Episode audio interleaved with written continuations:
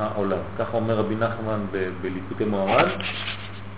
הוא אומר, מצרים זה כל הארצות. כל הארצות נקראות ארץ מצרים חוץ מארץ ישראל. הכל נקרא מצרים. אז אותו עניין. אתה בחרת להיות עכשיו מהצדיקים, או חז ושלום הפוך, והרי שבכל הגימל בחינות, כן, עולם, שנה ונפש, יש בחינת צמצום ויש בחינת אור. שני הבחינות, שתי הבחינות הן להשלמת הבניין. לאור כל זה יש לבאר עניין ימי בין המצרים, וסדרם מצד שורש הבריאה, שבבחינת שנה הם ימי צמצום וזמן מלוכת מלכי אדום, למאור ששייך לשנה הבאה, שאז נשברו הכלים ונפלו רפח ניצוצים ונתגבר כוח הרע בעולם. ולכן כנגדם יש כ"א ימים בשנה, מראש השנה עד הושענה רבה, שהם שורש לימי התיקון של כל השנה. אז בעצם אנחנו מתחיל, מתחילים את הבניין ב-21 ימים של תיקון. וימים אלו הם ימי צמצום, כמו שהוא קבע מתחילת הבריאה, גם לולא החטאים שנעשו בהם. לא שייך בכלל.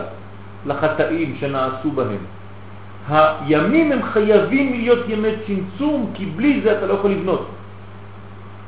וזו כוונת דברי הילכות לפי הבנת החידה. אבל אמרנו שלזה ימי צמצום. מה, שמה? ימי צמצום זה דווקא י"ז בתמוז התשעה באב. נכון. אבל כשאתה מגיע לשם אתה באפס. מהצמצום הזה אתה, אתה בונה. זאת אומרת, זה ימי דין, בגלל שהבניין, מה זה דין? דין וצמצום זה לא שאין כלום, זה שאתה מתחיל לבנות לפי מידות. ברגע שאתה מתחיל לבנות לפי מידה, היום הראשון הוא יום הדין, שבעצם אתה בעצם בוחר לך. למה בראש השנה אפשר לבחור לאן אתה רוצה ללכת? למה שם אתה מבקש מלכות? כי מלכות זה ברצון. איך הגעת לרצון? בגלל שאתה באפס. אה, הוא גם אומר כמו, אני לא זוכר את הטקסט, הוא אומר גם ימים אלו הם ימי צמצום כמו שהוקבע מתחילת הדלת גם לולא החטאים שנעשו בהם, אבל לא נעשו בהם החטאים, החטאים שנעשו בימי הצמצום זה, אנחנו מדברים על מזין תמות תשעה באב ולא על א' ימי תשרי.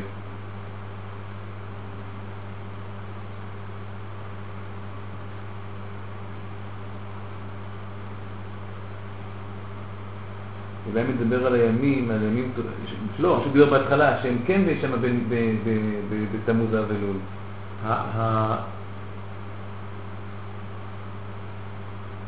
הבניין המקורי, כן, שהוא אמר לפני, לפי החידה, הוא ראש השנה, זאת אומרת יום הדין, בי"ז בתמוז. שם זה צמצום. זאת אומרת שמשם מתחיל הבניין באמת. אותם ימים הם אותם ימים. אותם ימים של צמצום הם אותם ימים של בניין. לא כפי שאנחנו רואים את זה היום. אנחנו היום בראש השנה אחר, כן, בזמן אחר, באלף בתשרה. הוא מדבר על המקור.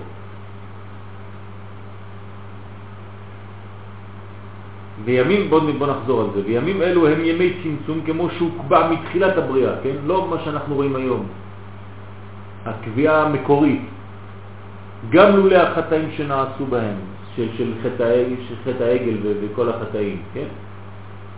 ב-17 בתמוז. לפני זה כבר הוקבע שיהיו ימי דין. וזה כוונת דברי הילקוט לפי הבנת החידה, אתה רואה? הנה הוא מביא את זה. שלולי חטא העגל היו אלו ימי ראש השנה. זה אותם ימים, וימי כיפור וסוכות. היום יש 21 יום מנותקים מעוד 21 יום. במקור זה אותם 21 יום שהם כפולים. יש בהם את הצמצום ואפשרות בניין. אז זה גם שם מ"ב אבל באחד.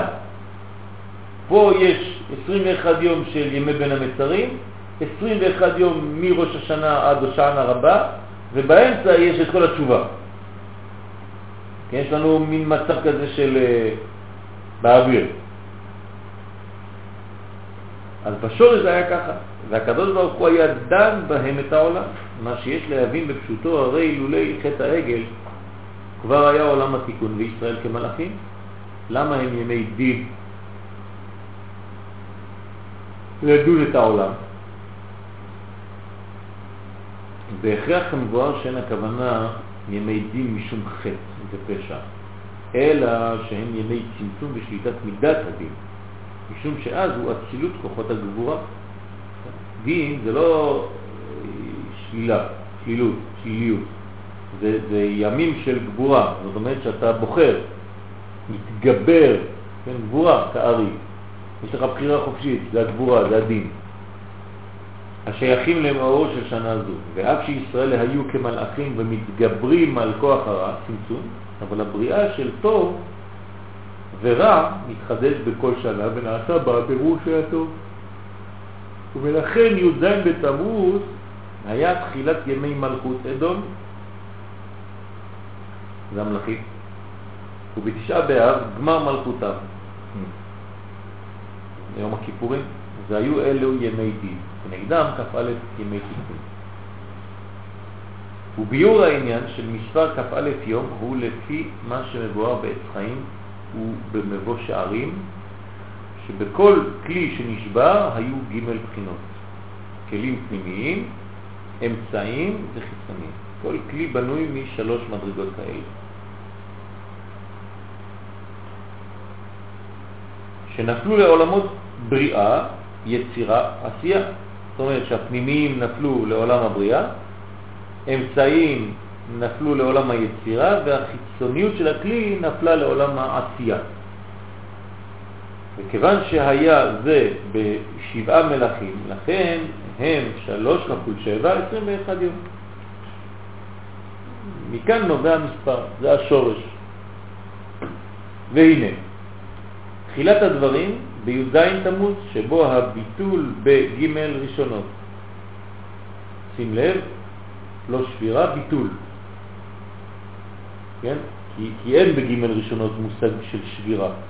אי אפשר להתבטא בצורה כזאת על ג' ראשונות, אין שם שבירה, אבל יש ביטול, יש נפילה. אבל זה אמרנו שהם לא יודעים מה זה. היה לא בחסר. כן, נכון. אז, אז, אז, אז יש ביטול שם. מה זה הביטול? זה שבעצם, אם קצת נעמיק, שם מביא הרב שזה האחוריים של גר, ששם הייתה נפילה. גם בגר יש פנים ואחור, פנים זה החלק העליון, אחור, אני מזכיר לכם, זה החלק התחתון, מנצח ומטה, או מחסד ומטה, לא חשוב. כי אין הורדה לכלים. כן, כי מה? כי אין הורדה לכלים. נכון, אז, אז שם הייתה נפילה. כן? אבל בפנים של גר כמובן שלא הייתה נפילה, לא נפילה ולא שבירה ולא כלום. כי כמו שאתה אומר, הם היו בסגולתה. כן? לא סגול, סגולתה, כן? הפוך. כתר, חוכמה ובינה. החסד מתחיל בסגול. חסד גבורת יותר. הייתי או לא?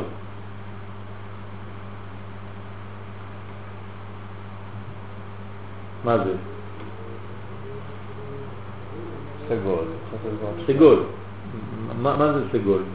איזה ספירה זה סגול? חסד. למעלה זה כתר, חוכמה ובינה, ההפך, אתה רואה? כמו שיש מראה ביניהם. זה סגולתה. זה ג' ראשונות. ג' ראשונות זה סגולתה. מחסד ומטה זה נקרא סגולתה. בסדר? והנה תחילת הדברים בי"ז תמוז שבו הביטול בגר, כמו שכתב האריזל בפרשת קדושים, בפסוק את שבתותי תשמורו, כי הגר, אל תסתכלו על מה שכתוב מאחור, פה, כי זה סתם צילומים הפוכים, אה, נעשה בהם ביטול ביום שבת, שלפני שבעת הימים שנעשה השבירה בהם בזין תחתונות. זאת אומרת שהשבת שקדמה במונחים אה, עליונים, כן, לא של זמן, לשבירת הכלים, היה ביטול באותו שבת. ואחרי זה יש כ"א יום לזין תחתונות. כי אמרנו, כלים חיצוניים, פנימיים ואמצעיים. ולכן י"ז בתמוז היה בשורשו מועד גדול מצד עצם תחילת הדברים של עולם חסד ייבנה, שם מתחיל הבניין. בעצם הבירור שנעשה על ידי שבירת הכלים, כמבואר בשאר הכללים שהבאנו. למה זה יום גדול? בגלל ששם מתחיל השבירה. כי, שם אתה מתחיל לפרוק. נתנו לך, עכשיו ניתקו אותך, כן? זה, זה, זה חתך, לחתוך, לחתוך את חבל הטבור. זה, זה התוכנית ההתנתקות הראשונה, כן? אז התינוק כבר חושב שהוא ימות, אבל אומרים לו עכשיו אתה מתחיל באמת לחיות, כן? עד היום היית קשור בעצם לאימא. אז אין לך עבודה עצמית. אז זה לא נקרא חיים. כאילו אנחנו לא סופרים את זה כחיים. גם במובן הפשוט שבהתנצחות, כאילו עד עכשיו היה את התמונה של המתנחלים, מקבלים על קונה מדינה וממשלה כן. וכל החשבון היה... במובן הזה כאילו, באמת כאילו... כאילו מתחילים, כן, כן, מתחילים מאפס. נכון. ואחרי זה, י"ב ימי תמוז הנותרים, שבירת הכלים. בדעת, חסד, גבורה, תפארת, כל אחד בגימל כלים שלו. פנימי, אמצעי וחיצון.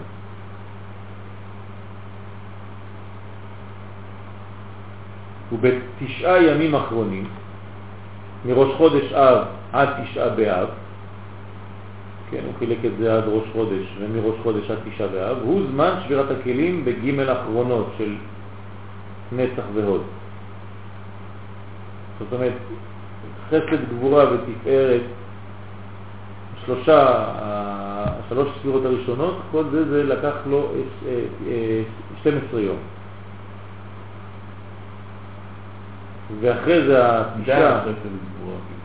כן, לא כן, זה אותו דבר, כי, כי אמרנו שהשבירה שם מתחילה בדעת באמת, רק אנחנו אומרים שזה חסד, אבל לא חשוב. זה ארבע על שלוש, כן. כן. ועכשיו נצח והוד, וחשיבה כאחד, זה כמו אחד, וכן יסוד ומלכות, עוד שניים. כן? זאת אומרת, זה בעצם שניים, בסך הכל. יסוד ומלכות זה אותו אחד. לא, זה תשעה ימים, תכף נצטרכות זה אחד, כן. חסד אחד, למלכות אחד, אז מגיעים לשלוש כן, תשע. כן, כל אחד עם שלוש בחינות. וכידוע כי אחיזת כוחות הרע בנהים, כן, זה הספירות התחתונות, הם יותר מהאחיזה בחגה. הכוח של הקליפה אוחז מלמטה, מהרגליים, זה מתחיל תמיד. משום שהם לבר מגופה, כי הם, כי הם, הם לא שמורים כמו הגוף, זה מחוץ לגוף. לכן אלו התשעה ימים הם ימי צמצום יותר מה-12. עכשיו אתה מבין למה לפי ההלכה כן, החומרה מתחיל עוד יותר חזקה בתשעה ימים. כן, שלפניהם. וזה השורש של הדין, משנכנס אב ממעטים בשמחה. לא רק מחמד שהם ימי חורבן, אחר החטא, זה מה שהוא רוצה להגיד לך. זה לא בגלל שהיה חטא, כמו שכולם אומרים לך, למה זה ימי חורבן? בגלל שחטאו. לא, אנחנו לומדים קבלה. אלא גם מעצם שורש הימים שבו התגברות כוח הרע מצד אחיזתם בנהי. והנה ג' שבועות אלו נקראים ג' דפורענותה. כן, כן. שהם ימים של צמצום ודין מצד עצמות, בניין ואצילות כוח הרע בעולם השייך לשנה זו, שהוא זמן של זריעת הרפח הניצוצים בתוך הקליפות שמשם חיותם. לשנה זו זה לשנה הבאה, כן? בשלושת השבועות האלה נברא הרע או צמצום של תשסו. כן, כן, בדיוק, זה, כל הבניין. כן. בגלל החורבן הזה של סוף השנה, מתחיל בניין אמיתי. ועיקר שלמות התגברות הרע הוא בג' ימים אחרונים. זין, ח', ט'. ולכן לפי הספרדים זה בדרך כלל שבוע שחל בו תשעה באב, זה עוד יותר, החומרה עוד יותר גדולה. שאז נעשה השבירה במלכות, ששם עיקר אחיזתם. וכן אמרו חז"ל שנכנסו להיכל בשבעה בו, קרקרו בו זין וחטא ובט' הציתו, והייתי מוסיף, ובעשירי, כן, בער ממש, כמו השנה. שאז נגמרה שליטתם במלכות בג' ימים, אלו שהמקדש, מבחינת המלכות. לכן יום תשעה באב הוא היום שנשלם בו עיקר עציות כוחות הרע. אבל מכל מקום היה יום מועד גדול, כיוון שבו נשלם התכלית של חלק הבניין. הוא אומר לך, זה מועד. נגמר כל השבירה. מה אתה יכול לעשות עכשיו? רק לתקן. זאת אומרת, אתה, לכן זה נקרא, קראו, קראו עליי מועד. כן. אז זה נקרא מועד. ולכן אין בו תחנון. מעניין שאין תחנון בתשעה באב. מועד. מי שלא מבין, הוא אומר לך, אני לא מבין כלום בהלכות האלה. מה זה תשעה באב וזה מדחו. הבירור הגדול שנעשה בשבירה, בכללותה, הוא בעצם השבירה כמבואר שהוא בירור אורות המלכות, אוכל מפסולת. אחר זה הם שבעה דנחמתה. אנחנו לא רוצים להישאר בקורבן, כן? אז אחרי זה הם שבעה דנחמתה. הם כנגד זין תחתונות שנשברו ונפלו בקליפות שמנחמים אותם, שעוד יזכו לגאולה כמו שמנחמים אבלים, המקום ינחם אתכם בתור שאר חבלי ציון וירושלים, בהגיע עת התיקון. והנה ציון וירושלים הם יסוד ומלכות, ציון זה יסוד, ירושלים זה מלכות, של נוגבה, שם בן, שבה היה השבירה, הייתה השבירה. לכן קוראים בשבעה שבועות אלו ענייני ההפטורה, ההפטרה של נחמה. לא רק משום נחמה על קורבן הבית, אלא גם מצד עצם הימים הוא זמן של נחמה על בחינת מצד שבעה מלכי אדום. אתה מבין מה קורה כאן? זה, זה, זה, זה שבעה שבועות שבעצמותן יש נחמה בגלל ששם היה תיקון של שבעה מלכים. עכשיו אני שואל אתכם שאלה, נתתי שיעור שבוע שעבר, לא יודע איפה זה היה, באשדוד, לא.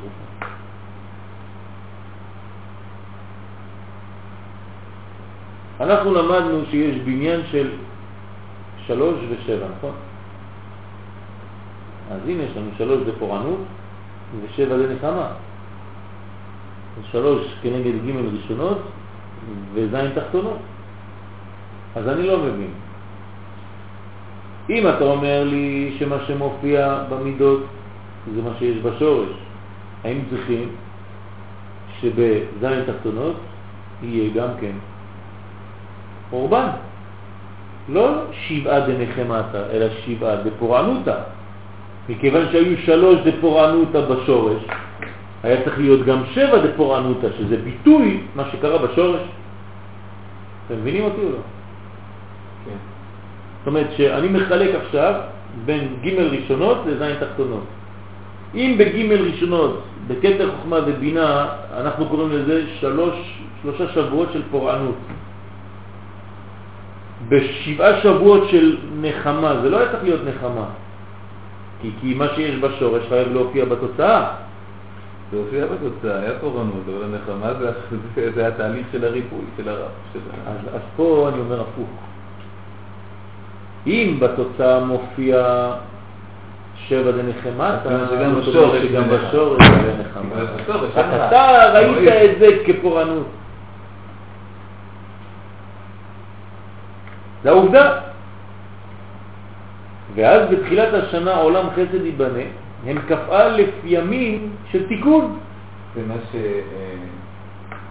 אנחנו אומרים, אה, חזק חזק ומתחזק בעד הרי אלוקינו, ועד עמנו בעד הרי אלוקינו, והשם יעשה הטוב בעיניו. כן. זה לא שזה כאילו, נו בסדר זה גם טוב, לא, לא, זה הטוב, מה שקרה. זה הטוב. זה לא, אה, זה הטוב. כן.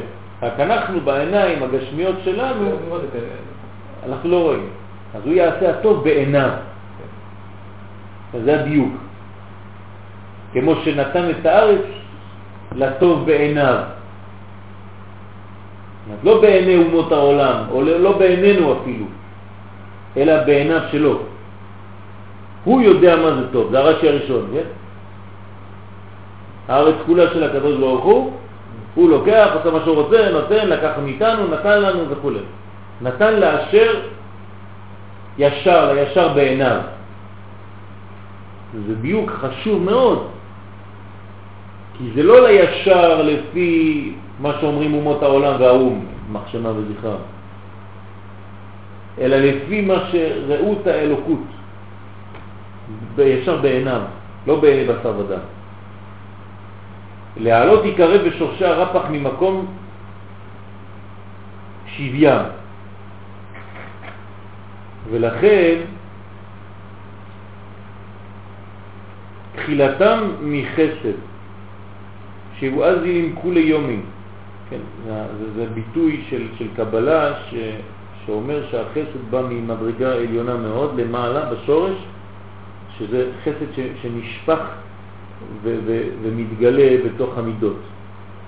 אז הוא נקרא חסד דאזיל עם כולהו יומין, כי החסד בא ממקום מאוד מאוד גבוה, בעריך שם, עוד יותר גבוה אפילו, והוא משתלשל ויורד. ואף הדעת שנשבר היה לא מצד עצמו, אלא משום מצד נשמת אבק. ונמשך כ"א ימים עד השען הרמה, כמו בימי השבירה ג' בחינות בכל אחד מזין תחתונות. כל זה נעשה בלי שום חטא שבעולם, לא היה מי שיחטא בכלל. וזה מה שרמז האריזה, כי שני חודשים תמוז אב מרומזים בפסוק עיני עיני יורדה מים, שאין הכוונה לימים שאחר החורבן, אלא גם בתחילת הבריאה הם כבר עיניים של בוחרים, כן? הם בחינת העיניים שנעשה בהם שבירת הכלים, יורדה מים. מה זה יורדה מים? שהוא הדמעות מלשון דמעה ותערובת, שנתערב הטוב ורע.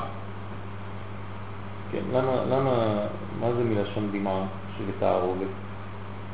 כי דמעה זה תערובת בעברית? כן, לפי מה שהוא אומר פה כן, הרב, זה כן, מה שזה יוצא. זה מה שזה יוצא, אני לא מבין את העניין הזה, אבל אולי אתם יותר אה, קשורים ל- ללשון, כנראה שדמעה, המושג של המילה דמעה זה התערובת. אה? דמע. דמע זה תערובת.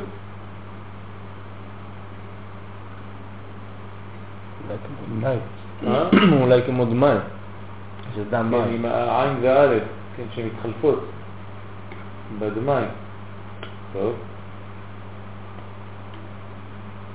תערובת שנתערב הטוב ורע.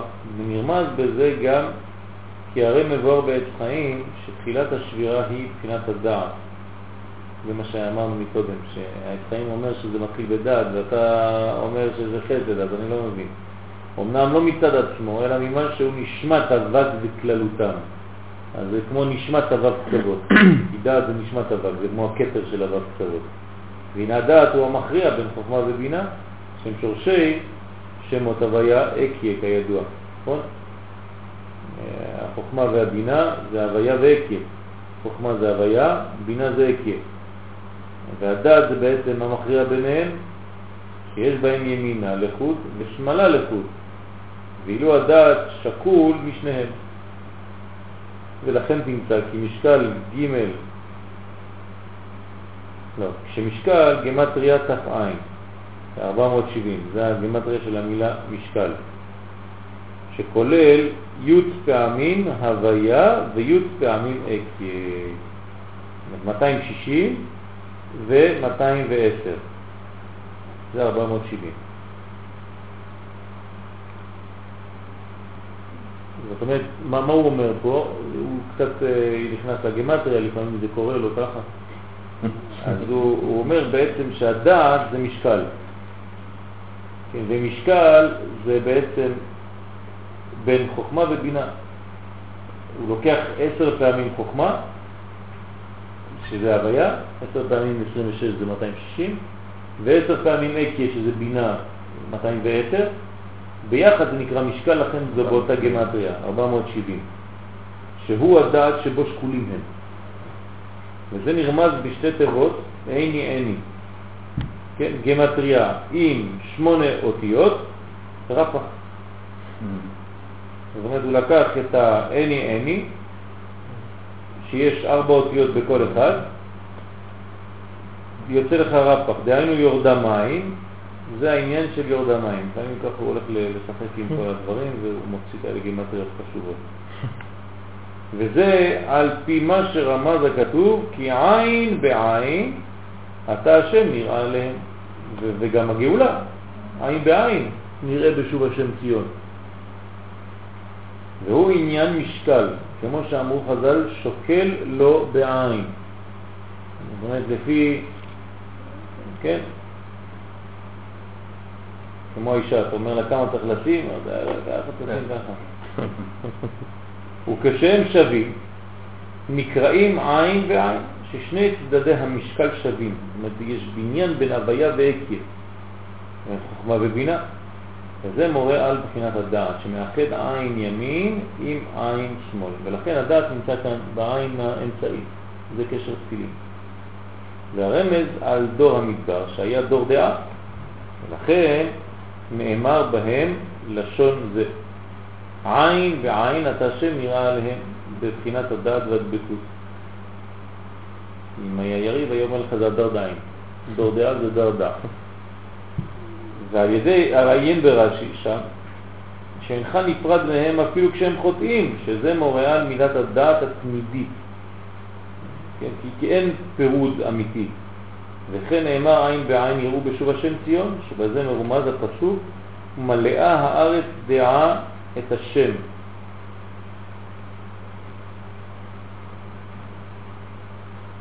תשימו לב מי חוזר. מי חוזר בעצם? האור בכלים, נכון?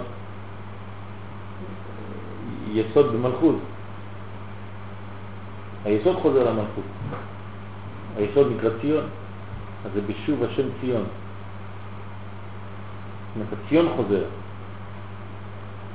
כשקראו לתהליך הזה תהליך הציונות, לא ידעו, אבל זה, זה הכוונה.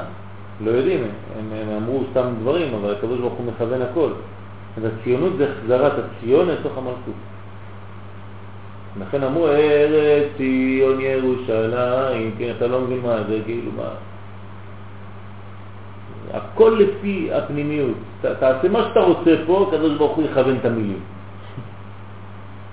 שבזה מרומז הפסוק מלאה הארץ דעה את השם, שיהיו בחינת הדעת שהוא משקל שווה ימין ושמאל. כן, משקל שקל, שקל בשקל הקודש. שקל הקודש זה קודש, קודש זה חוכמה ובינה, זה נקרא קודש, זה המשקל. כן. כמה זה בגמטריה שקל? נפש. אותו דבר.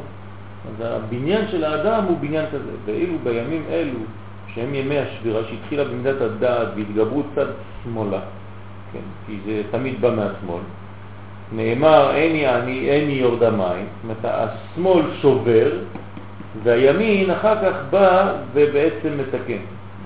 או... כן, זה ביטוי שמאלי, כן? בוא נגיד כזה. שאין משקל שווה בבחינת הדעת. כנגד זה בימי התיקון הוא עין בעין לשון חיבור. לשוב השם ציון, תיקון מידת הדעת. את הדעת חוזרת, היסוד חוזר אל המלכות. וכן סיום הימים טובים, כ"א ימי תשרה, הם בשמיני עצרת. אתה הורית לדעת כי השם הוא האלוהים שהוא מידת הדעת, שיש בו משקל שם הוויה ואלוהים בתיקון. ששמיני עצרת זה השפיץ, זה שמחת תורה, כן? שם מגיע כל לתכלית. כל הבניין של השיא, הפסגה של כל התיקון נגמר בשמיני עצרת. הוא חייב להיות שמיני, כן? כן? שמיני זה בעצם גילוי הדעת, כי זה למעלה משבע. כל הדברים הם איפה סדר הנהגה בעיקר הציות, גם בלי חטא.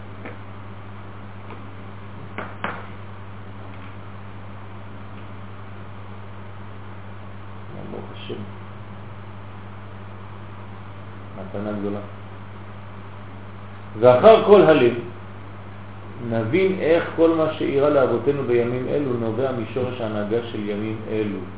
כך שבין כ"א ימי בין המצרים ובין כ"א ימי בחודש תשרה נקבעו לפי סדר בניין העולמות עוד קודם החטא וקודם הבריאה של העולמות.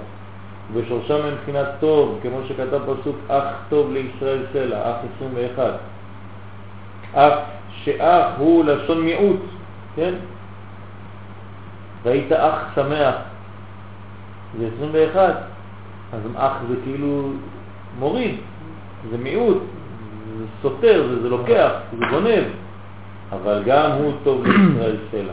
בין אח ימי בין המצרים, בין אח ימי טובים של ימי התיקון. מ"ב.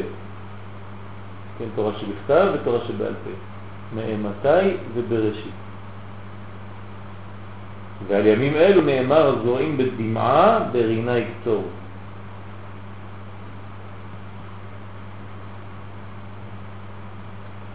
ממש אנשי גוש קטיף. זורעים בדמעה. כן. ברינה יקצור. כי בימי בין המצרים הוא זמן של הזורעים בדמעה. מלשון דמוע, שמעורב? הוא עוד פעם חוזר. שמעורב טוב ורע, ברפח ניצוצים. וכן אין יעני יורד המים על שבר בת עמי. היא המלכות, עולם הנקודים, הנקראת בת, והשבירה שנעשה בה. ובכף א' ימים, ימי התיקון שנגמרים בהושענא רבה, שהוא שלמות ימי השמחה, אז ברינה יקצור. כל אותם הזין תחתונות שהם בשורשם, בפנימיות מידות בקדושה, כמאמר הבעל שם טוביה, על הפסוק ואיש אשר ייקח את אחותו חסד הוא. כן, אומר הבעל שם טוב, זכותו יגן עלינו, שבעצם נוסף בזה ביאור במאור עיניים, פרשת פנחס, שאי אפשר לעורר המידות לקדושה אלא על ידי ירידתם תחילה בחינת שבירה. אם, אם המידה לא ירדה קודם למדרגה נמוכה, אתה לא יכול להחזיר אותם לקדושה. לאחר הסרת הקליפה מהם מתקיים ברינה יקצור. כי קודם כל זה מתלבש בלבוש של קליפה, ואחרי זה אתה צריך להוריד, לעשות בירור של אותה קליפה, ולברור את הטוב מן הרע, להוציא את הטוב. ככה אתה מתקן את המידה, זה נקרא תיקון המידות. מטעם זה נקרא חג הסוכות, חג האסיף, שיכולים לאסוף בחינת המידות שנפלו לקליפה, ולהכניסם בקדושה לכל השנה. אז אתה גונז את הכל במאגר הזה שנקרא סוכה. כן. סוכה זה, זה, זה, זה, זה, זה, זה יסוד המלכות, כן? זה זב ונוקבה, כף ו' וס"ה, סוכה. ס"ח זה 65 שם אדנות, וכ"ו זה שם הוויה. אז סוכה בנוי משם אדנות ושם הוויה צירוף. אז זה הליקוט, כן, העיסוק של כולם, חג האסיף. אגודה אחת. וכן מבואר עניין נטילת לולב בחג הסוכות שהוא כנגד זין תחתונות, זה הלולב, מן הדעת עד המלכות, עם כל המינים. כן, לכן לפי הקבלה יש שלושה הדסים, שתי ערבות ולולב ואתרות זה שבעה. בדיוק כנגד כל השבירה הזאת. ואתה מרים את הכל, כי ידוע להורות על דידן נצח. זאת אומרת שזה העניין של הניצו, הניצחון, של התיקון של כל הדברים האלה. לכן קונים לולב לפני, בכלל, לפני כיפור. כן, כדי לא לחכות לאנשים קונים לולב לפני כיפור, מי שרוצה ממש, כדי לזכות ביום ה... להראות שאנחנו כבר מוכנים להמשיך. בעניין טהרת הזין תחתונות מהפסולת שאחז הביים. ובזה מבואר דברי המגיציה על הפסוק כל רודפי השיגוה בין המצרים, שהרמז כל רודף י"ק השיגוה השיג ו"ק. מי שרודף י"ק משיג ו"ק, כל רודפי השיגוה. בין המצרים, שהרמז כל רודף י"ק השיג ו"ק בין המצרים, משום שהמלך בגלות ואינו בבית, וכל אחד יכול להשיגו. בדיוק מה שקרה לאותם אנשים. כן, המלך בגלות עכשיו, אז עכשיו כולם יכולים לדבר איתם. וכשהמלך בבית, אז אתה צריך לקבוע פגישה, תוך שנתיים תנו לך פגישה, ואם בכלל, כשתגיע לשם יש לו פתאום איזה נסיעה ואתה עוד פעם צריך לחכות שעה, שנה וחצי. כן? אז הוא עושה מה שהוא רוצה, אבל כשהוא בגלות, אז הוא יורד לעם, הוא מתחפש אפילו לאחד מהעיקרים כדי שלא תכיר בו, ואתה פוגש אותו ברחוב, ואתה לא יודע שהוא המלך. אז אותו עניין, הגלות היא בעצם אפשרות להתחבר בצורה מאוד אינטימית לקדוש ברוך הוא.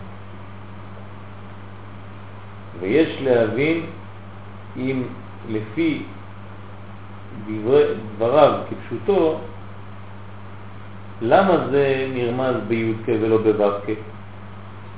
כן? היה צריך להגיד כל רודף ו"ק השיג י"ק. יותר נכון, מה אתה מחפש, ו"ק או י"ק? לא, דווקא. אתה מחפש. אבל אתה מחפש את הי"ק, אתה רוצה את האורות. אז היה, צריך להיות כתוב כל רודף ו"ק משיג י"ק. פה הוא כותב כל רודף י"ק משיג ו"ק. אז הוא צריך להבין מה קורה כאן, שממנו שורש ההנהגה כל השנה. אמנם לפי המבואר יש לומר שהיות והם הם ימי מלכות, מלכי אדום והשבירה, הרי שעיקר ההנהגה היא אז מבחינת י"ק, ולא מבחינת ו"ק. וזה הגורם שהם ימי דין, גם מצד זה שההנהגה באה מאימא, שמן הדינים מתארים, ולכן מרומז בי"ק שכל הרודף אחר בחינה זו, כן, כל רודף, מי שרודף אחרי הבחינה הזו שנקראת י"ק, משיג ו"ק, והוא משום שהגם שהם ימי בין המצרים הם ימי בניין, ויהפוך, ויכול להפוך מריר ולמתיקו, כן, מר למתוק. זאת אומרת שאתה רודף י"ק, כי, כי זה משם הדינים מתארים, משם מבינה. אתה משיג ו"ק כי שם עיקר התיקון, עיקר התיקון, אבל של הכלים, כי ו"ק זה מה שאתה משיג, אחרי זה הי"ק בא ומתחבר. ולכן י"ק ו"ק זה חג הסוכות. ולפי זה יש לבאר עניין יום הדין לראש השנה, מה שבפשוטו תמוה. אחרי שהעולם חסד ייבנה, אז אם אתה מתחיל שנה, למה זה מתחיל בגבורה? ולמה תחילת הבניין הוא בדין? למה היום הראשון בשנה הוא חייב להיות דין? הרי, עולם חסד ייבנה. זה לא כל כך נעים להתחיל יום ראשון של השנה בדינים. כן, היינו מעדיפים שיהיה איזה מין אווירה כזאת של חג הסוכות בראש השנה, ולא מין אווירה כזאת אה, כן, של, של אה, גיל וברעדה. אתה, אתה לא מרגיש נוח, כן? אתה עושה שמחה בבית, אבל אתה תפילה כזאת, ואתה פוחד, ואתה לא יודע בדיוק איפה אתה נמצא. למה? וגם הרי חז"ל דרשו, אורי זה ראש השנה, וישעי זה יום הכיפורים. אז מה זה אורי? איך ייתכן לומר כן על ימי דין שזה אור וישועה? אמנם הביאור שדווקא משום שהם ימי חסד, שהוא התחלת התיקון של המידות שנפלו מאחיזת הרעש בהם, הם ימי דין. בגלל שהם ימי חסד הם ימי דין, למי שזיכך עצמו מהצליגים של החטאים, ואז יכולים להשפיע לו מאותן המידות המושפעות ביום זה של עולם חסד ייבנה. זה נכון שזה עולם חסד ייבנה, אבל איך נשפע החסד בעולם הזה? על ידי שאתה בונה לעצמך מדרגות. ולבנות מדרגות, לבנות כלים, זה נקרא דין. אפשר גם להגיד שעולם חסד ייבנה כי עולם נבנה בדין. זה לא עולם חסד נבנה, עולם נבנה בדין. כן. הוא ייבנה בחסד. נכון, זאת אומרת שהוא בעצם, הבניין האמיתי זה דין, זה צמצום. והייבנה בעתיד זה רק השפעת החסדים עליו, בתוך הכלים האלה. אז לכן בעצם זה, זה, זה מדרגה של גבורה מצד החיצוניות, אבל מצד הפנימיות זה חסד גדול. תהיה, כן. זה העניין של, של, של פנימיות וחיצוניות בעצם. ייבנה זה פנימיות, ו- ונבנה חיצוניות זה, זה הגבורה. ואין חשש של אחיזת הרע בזה. אבל זה שלא תיאר עצמו כל מידה שמושפעת לו, הוא משתמש בה לרע, כי הוא לא עשה את התיקון בגבורה. הגבורה הזאת של ראש השנה, יום הדין של ראש השנה, זה, זה, זה אפשרות לבנות כלים נאותים, מיוחדים לקיבול האור. זה מה שאנחנו עושים בעצם. מי שלא עושה את זה חז ושלום, מי שלא תיאר את עצמו, אז כל המידות שאחר כך החסד צריך לבוא ולמלא את זה, אז הוא, הוא מפסיד. אז הוא חז ושלום לא יכול להשתמש בזה לטוב, כי, כי הלבוש שלו הוא לבוש רע.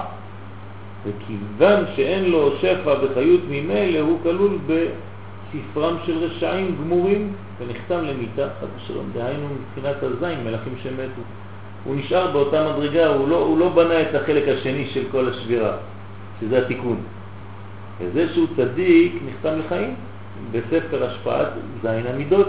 חסד בא וממלא, זה עולם התיקון, זה עולם האצילות כבר.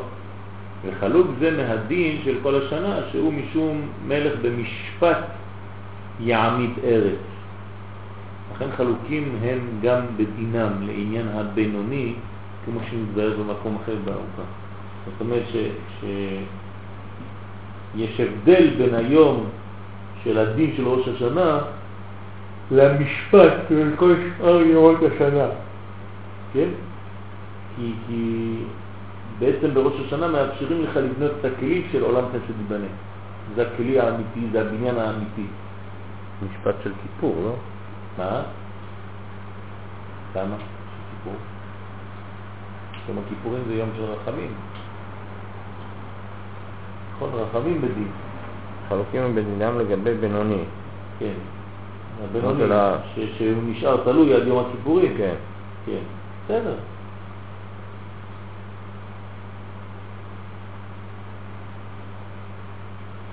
זאת אומרת ששם בראש השנה הבינוני הוא לא, אין לו מצב כמו הבינוני בשאר ימות השנה, אחרי כיפורים. אומרת, הבינוני ש, שנמצא בין יום ראש השנה ליום הכיפורים הוא בינוני אחר מאשר הבינוני של כל השנה. זה מה שהוא אומר פה.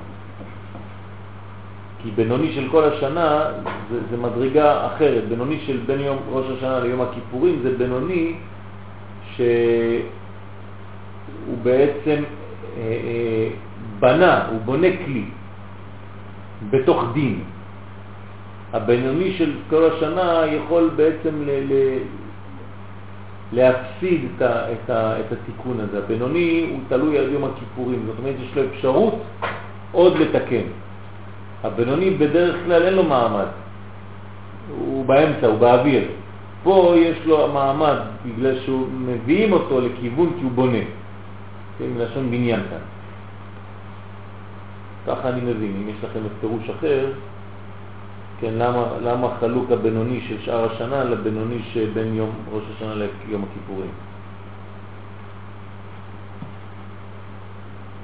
כי הדין שונה, הדין הוא לא אותו דין.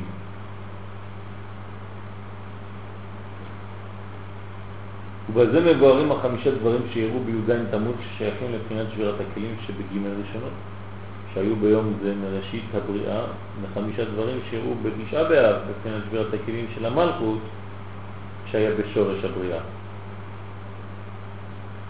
זאת אומרת, התשעה באב זה שבירה במלכות, וי"ז בתמוז זה שבירה בג' ראשונות כביכול. כן?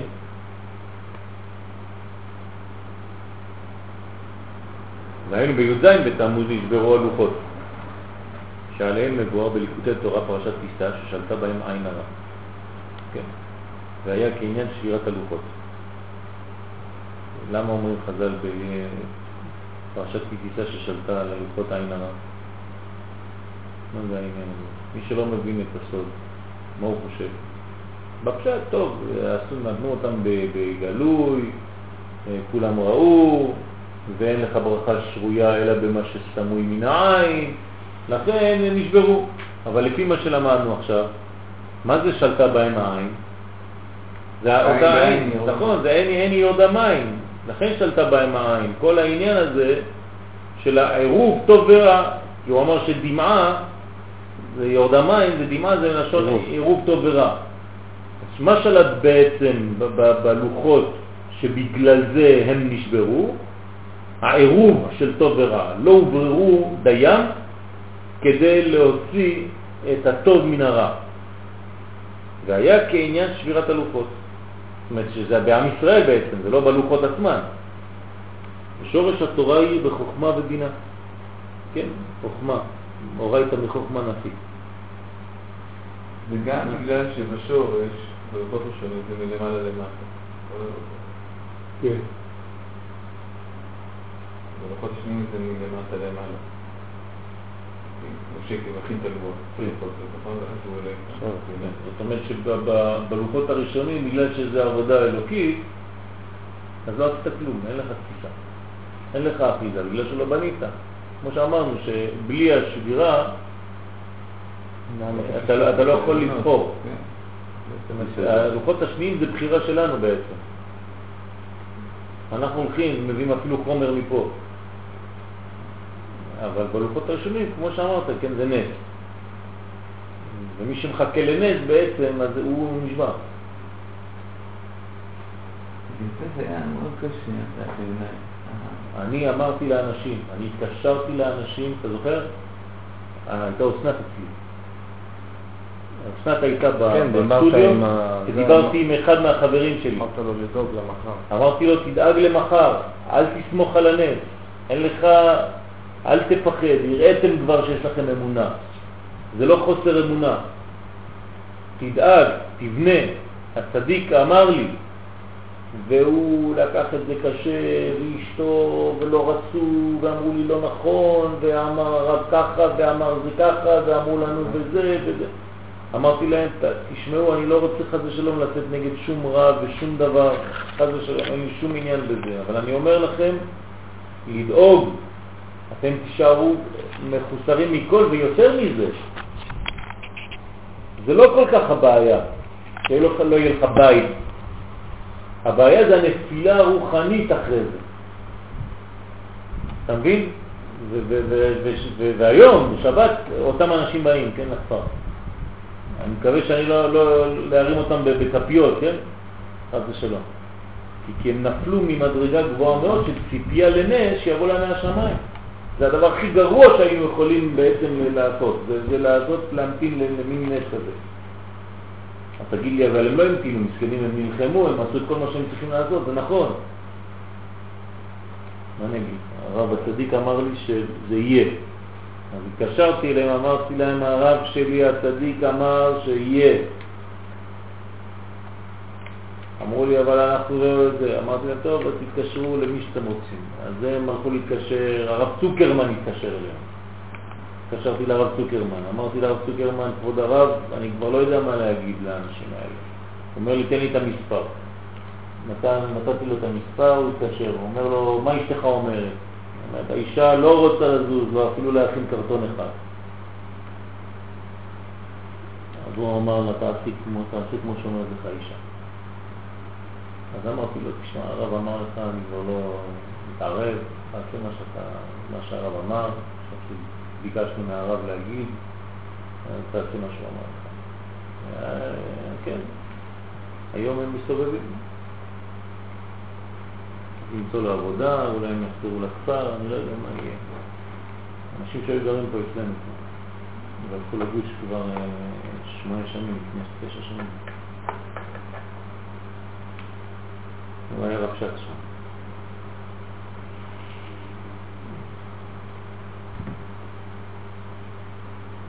אז זה, זה בדיוק אותו עניין.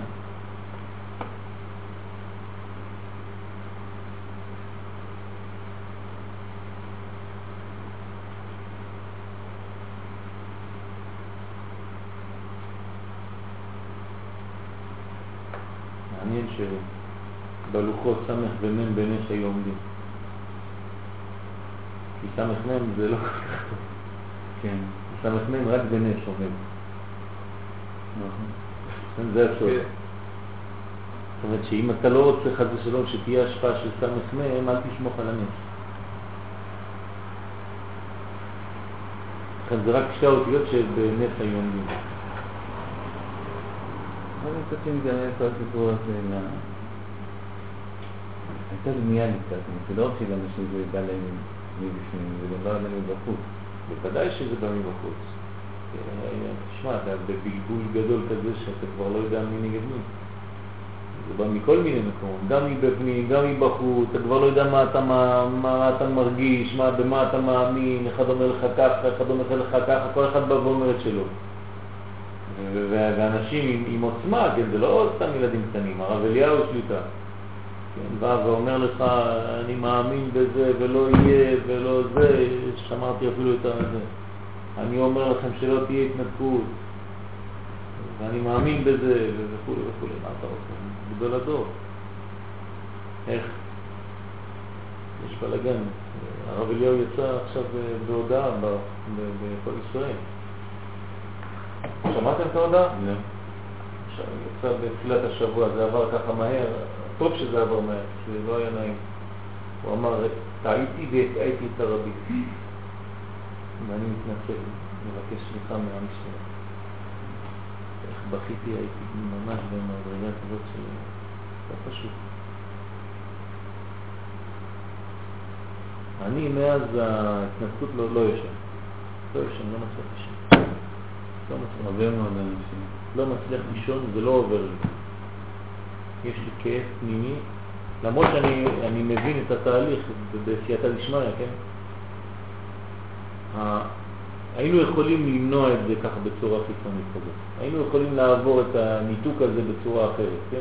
להבין, זאת אומרת להגיע לניתוק כדי לבנות, אבל בצורה הרבה יותר אה, מופנמת וחכמה. כאן זה גס, זה, זה, זה חורבן וזה חילול השם עצום. אני מרגיש את החילול השם הזה בצורה איומה. החוסן הלאומי, הגאווה הלאומית שלנו קיבלה מכה כזאת, והגאווה הלאומית זה האלוקות בעולם הזה. את הלאומיות שלנו זה הקדוש ברוך הוא בעולם הזה. ירדנו לשפל, למדרגה כזאת של, של כאילו אנחנו בעצמנו החרבנו את עצמנו. וכל אומות העולם אה, שמחים. אתה רואה אותם איך הם שמחים, הם לא אומרים לנו שהם שמחים על החורבן שלנו, אבל הם אומרים לך, זה טוב, תמשיך ככה, אתה איזה טוב. עכשיו תמשיך, יש עוד משהו לעשות. זה, זה, זה, זה ביזוי, ממש ביזיון מהקדוש ברוך הוא. ביזיון מהקדוש ברוך הוא. שאנחנו במו ידינו נותנים חלק מאדמת קודש, מאדמתו שלו, שלא שייכת לנו, זה אדמתו.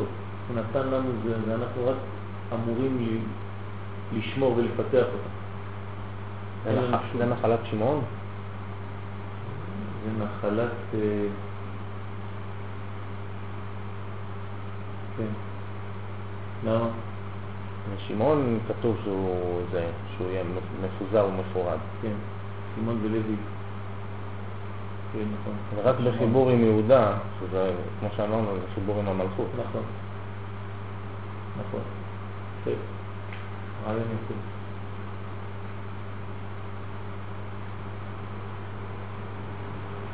אני מתקשר לשיעור שהכנתי לשבת. ויעקב תשמעו. אני אוהב את השמעון הזה, את השמיעה, להיות מחוברת לעקב, העקב זה המלכות.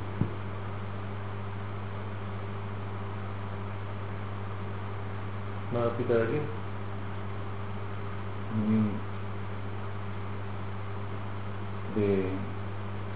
בשמשון כתוב שהוא רוצה לצערי עד... כן. גם לוקח את זה למלכות, כן, ירושלים. הוא עידן אבל. כן, אבל שם מדובר, בסדר, זה גם עקב, גם. כן. אבל שם הוא נכון, מדובר בחצי הלילה. לא כחצי הלילה. גם בחצי הלילה, לקורש הרי לא, לא הבנתי. איך כותב הפסוק? בא, בא, בא, אני לא, אבל מה, מה, מה, מי בא? הוא כותב שם שהוא קם בחצי הלילה, שמשון. שמשון בחצי הלילה, עקר את שערי העזה ועלה מעזה.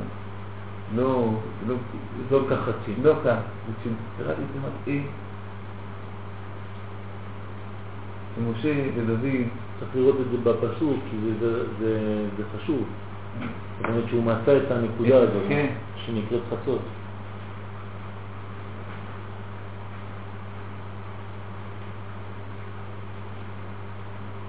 בצד ימין יש שם יש תנכים, או ישר בכניסה. חלוקים ביעקב, עקיצים בישראל. כן.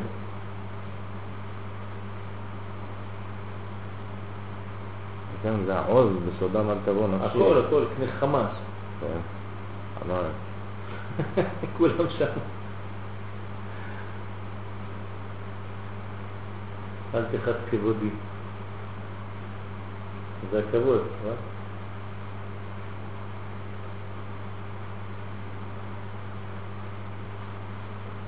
ראית את ההחלטה של זה, תקעו להם משהו טוב לפחות, הרבנות. כן, אבל תשמע, יש שם חילול השם שחרבן עליו. כן, אבל אני חושב פעם שזה ככה. ופעם ככה. כן, יש, הם לא לעשות. הרב, הרב הראשי, הוא כן. פעם ככה, מסכנים ממש. הכל בלבול גדול. לא יודעים להחליט משהו ולעמוד בו. לא יודעים.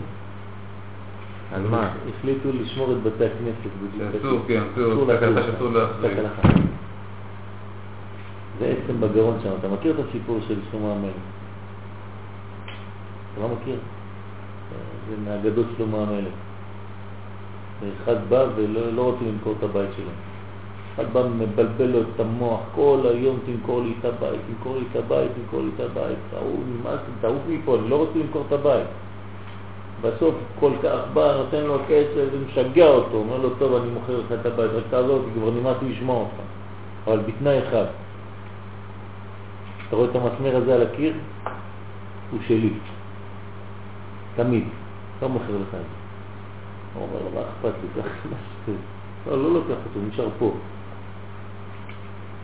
אז הוא מוכר לו את הבית, ופתאום, נרדם, כיף לו, זהו. מה? באתי לבקר את. הוא בא, נוגע בו ככה, יוצא. כל חמש דקות הוא חוזר, נוגע במסמר, מתקן אותו. הוא אומר לו, מה אתה עושה? זה שלי, אמרתי לך, זה הדין הזה. והוא נמאס לו בסוף, כי הוא דופק לו, אין לו מנוחה, אין לו כלום, אומר לו, קח את הבית שלך, קח את הכל, נמאס לי. זה תקענו להם מסמר שם, למרות שאנחנו, בעזרת השם, זה המון. זה לא החזרה לגמרי, זה... זה, זה חשוב מאוד, אתמול, אתמול, אה, זה, אתמול אה, קבעו פסק הלכה שאסור לפוצץ ולהחריב את בתי הכנסת. אני מאוד הצטערתי על זה בהתחלה, אמרתי, איך הם יכולים לעשות דבר כזה? זאת אומרת, עכשיו יהיה אה, תחת שליטה בינלאומית של איזו שמירה של לא יודע מי, כמו מוזיאון כזה. אתה מבין מה הולך להיות פה? אנחנו כל עשירי באב, כולם ילכו לשם.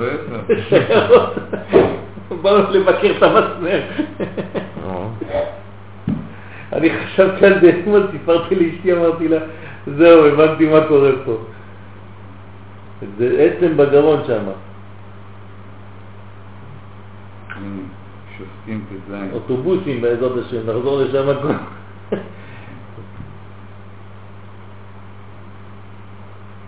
וילך שמשון עזתה, וירא שם אישה זונה ויבוא אליה. ולעזתים לאמור, בא שמשון הנה ויסובו ויבואו לכל הלילה בשער העיר, ויתחרשו כל הלילה לאמור עד אור הבוקר, והרגנוהו. וישכב שמשון עד חצי הלילה, ויקום בה חצי הלילה, ויאחוז בדלתות שער העיר ובשתי המזוזות, ויסיעם עם הבריח ויתם על כתפיו, ויעלם אל ראש ההר אשר על פני חברון. וגם כן על המזוזות זה בחצי הלילה. יפה מאוד. זה באי ט"ז? כן.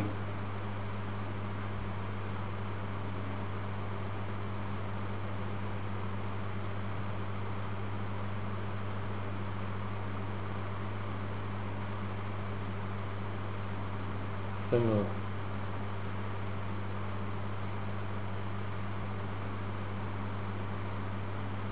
הוא אומר, בעצם הוא, הוא, כך הוא ברח להם.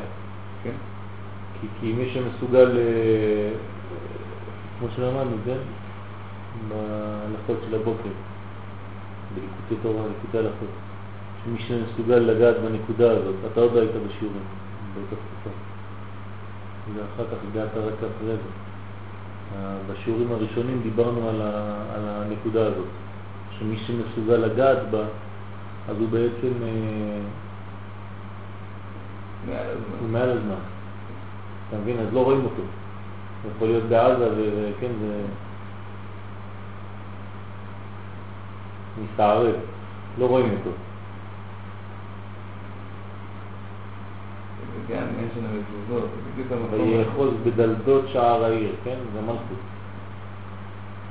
בשתי מזוזות. וישתעם עד הבריח, כן? זה תפארת. יושב על כתפיו ויעלם על ראש ההר אשר על פני חברון. ומשם הביא את הכל עד חברון. אני מאמין מאוד. חברון וירושלים. חברון, חברון. אחרי זה הוא נפל עם האישה הזאת, כן? עם גלילה. בנחל סורק. זה ממש בכיוון שם, כן, ליד זה- אשדוד שם.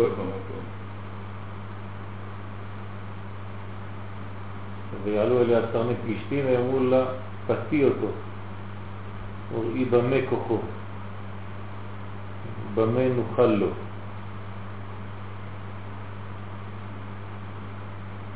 היא שואלת אותו, במה כוחך, במה תיאסר לעמך? ויאמר אליה שמשון, אם יאסרו לי בשבעה יקרים מלכים, אשר לא חורב וחליתי והייתי כאחד האדם. כן, אם אני בשבע תחתונות, אני כמו כולם. ויעלו לסרני פלישתים שבעה יתרים. מלכים. אשר לא חורבו ותאסור בהם. והעורב יושב לה בחדר, ותאמר אליו, פשתים עליך שמשון, וינתק את היצרים כאשר ינתק תפילה מעורב. כי הוא, כי הוא למעלה מהזה. אז הכוח שלו היה למעלה. זאת אומרת, הלל שמשון, הנה טלטבי, ותדבר אליי כזבים, אתה שיקרת לי, כן? אתה יגיד במה תאשר, אלא אם אסור יעשון בעבותים חדשים שלא נעשה בהם מלאכה, זה כבר, כן, מדרגה, הייתי כאחד האדם, תיקח לי לעבותים חדשים. והשתים עליך שמשון, אתה משחקת איתו, כן? וינתקם מעל זרועותיו תחוץ. עד הנה הטלת בי, אתה עוד משקר, אתה מדבר אל הכזבים. אם תארגני את שבע מחלפות ראשי עם המסכת. קע ביתד ויאמר אליו פלישתים עליך שם שם ויקץ משנתו ויישא את הידע הערב ומסע. איך תאמר אהבתיך ולבך אין איתי, זה שלוש פעמים, נטלת בי ולא הגעת לי באמת כל הפסיקה לו בדבריה, כל הימים נטלתו ותקצר נפשו למות. שתנרגע אותה. נפלה עליו קשה, אה? חזק. כן, בלילה. והמלכות זה תתרחה, שהיא במקום דלה וענייה בקדושה, זה ויגד לה את כל ליבו. כן, זה הבינה. מורה לא עלה על ראשי, כי נזיר אלוהים אני. נזיר זה, זה גימל ראשונה. מבטן אימי. זה הבינה. אם גולחתי וסתר ממני תוכי, זה, זה העניין של, ה, זה, של הגילוח, זה, תוק, זה העריף. ותוריד ממני את ג' ראשונות אני אבוד. זה העניין בעצם. יותר לה כי יגיד לה את כל ליבו, בינה. תשלח ותקרא לפעמים פשטים, לא אמרה לו הפעם כי יגיד לי את כל ליבו. ועלו אליה לפעמים פשטים, היה לו הכסף בידם. ותיישנר על ברכיה, תקרא להגיד את שבע מחלפות ראשו. תחל לעמותו ויסר כוחו מעליו. אתה אומר, פלישתים עליך שמשון ויקץ משון ואומר, אצל פעם ופעם וינער והוא לא ידע כי השם סתר מעליו. הבנת מעליו. אין לו, אין לו כבר מוחים. ויחזו פלישתים ויאחזו קיבד. כן, תפסו אותו. וינקרו את עיניו, אין לו עיניים, זה אין לו חוכמה בבינה. ויורידו אותו עזתה, כן, מורידים אותו עכשיו למדרגה של, אה, חס ושלום, של המדרגות של ג' של זין תחתונות. זה קשה, קשה לגור שם בגוש קטיף. קשה כי זה, זה המעוז של, ה, אם אין לך ג' ראשונות שם, אני זוכר מה, מה שאל, שאלו אותי, נתתי שיעור בבדולח. הייתי בבדולח שם, היה להם בריבות, וזה בלאגנים, רצו שאני אהיה הרב שלהם בבדולח. והלכתי לראות איזה מקובל בהרצליה, אני חושב, ראשון לציון, לא זוכר, הרצליה. אמר לי, אתה צריך להיות רב שם, תהיה רב בבדולח, ביישוב בדולח. אני ראיתי שהיה בלגן שם, הם זרקו את הרב שהיה להם וזה, אמרתי לו, מה אני, אני לא, אין לי את הכריזמה להיות רב שם בדולח, אנשים, זה לא פשוט מה, להיות רב במקום, אין לי את הסמכות בכלל. והם שאלו אותי מה צריך לעשות, אנחנו מרגישים כזה לחץ, אמרתי להם, לא ידעת בכלל, לא, לא היו מדברים בכלל, לא על ההתנתקות ועל כלום. אמרתי להם, מה שחסר לכם פה כן, כמו בכל מקום בארץ, אבל פה זה עוד יותר חשוב, זה לימוד הסוד, לימוד הפנימיות, כי אתם צריכים מוחים פה. אם לא, אתם רק בבחינת רגליים, עזה זה, זה, זה עזות, וכל הרצועה הזאת. אתם חייבים פנימיות, ותמיד ההוא מתקשר אליי ואומר לי, כן, מה צריכים לעשות בפועל? אמרתי לו, אמרתי לך עשר פעמים, אתה לא מבין. תלמדו, תעשו, חוג, תעשו שיעור קבוע של לימוד פנימיות, לא חשוב מה, חסידות, משהו.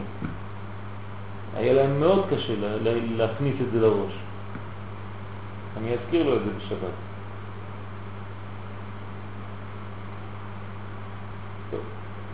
זה רעיון טוב, יפה מאוד.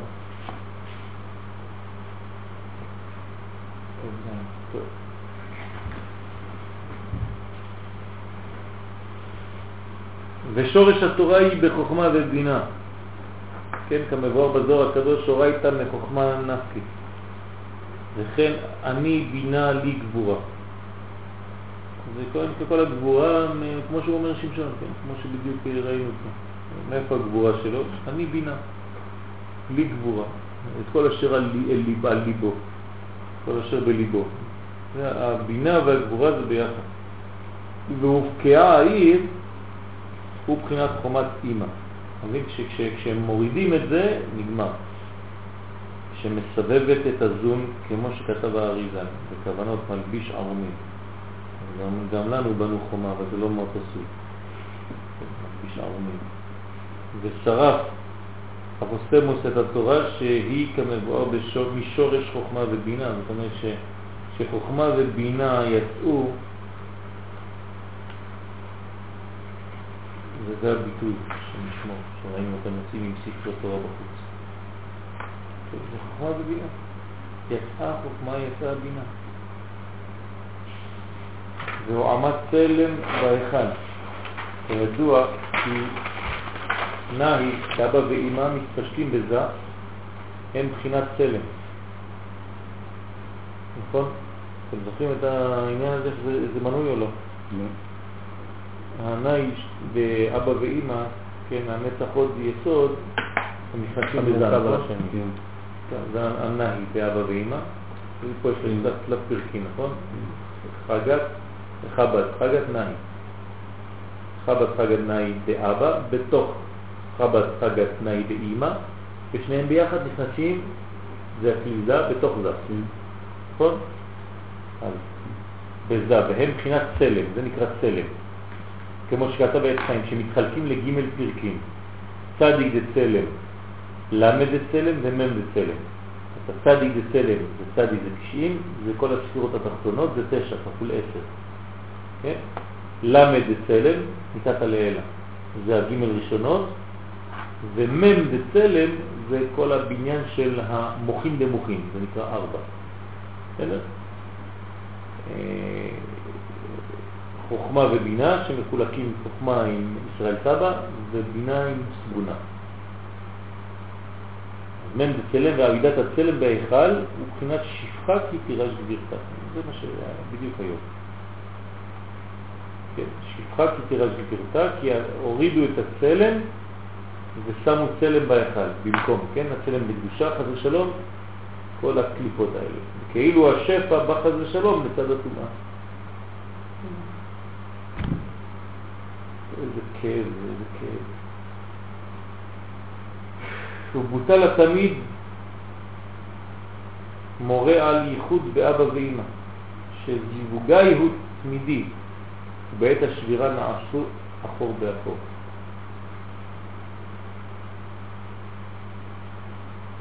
אין תמיד, התמיד, קורבן תמיד, זה, זה הייחוד של אבא ואמא, לכן הוא נקרא קורבן תמיד. כי הזיווג של אבא ואמא הוא תמידי. וברגע שאין כבר קורבן תמיד, כי, כי נחרב המקדש, זה אומר שכאילו חז ושלום גם אבא ואימא כבר לא מזדווגים. אז הם נמצאים אחור באחור. אז איך העולם קיים? כי הזיווג שלהם גם מחיה את העולמות, אז זה נקרא אחור באחור. זאת אומרת שזה לא אחור באחור, אלא זיווג חיצוני. זאת אומרת שהזיווג שלהם זה רק להחיות את העולם. אין להם זיווג להולדת נשמות חדשות, זה נתינת מוחים. זה נקרא זיווג מינימלי של חיות העולמות. והדרך זה חמישה דברים שאירעו בתשעה באב, שאז נשלם שבירת הכלים מבחינת המלכות. כן, אמרנו ששבירת הכלים ב-17 בתמוז זה בג' ראשונות, ובתשעה באב זה בזין תחתונות, נכון? שזה המלכות.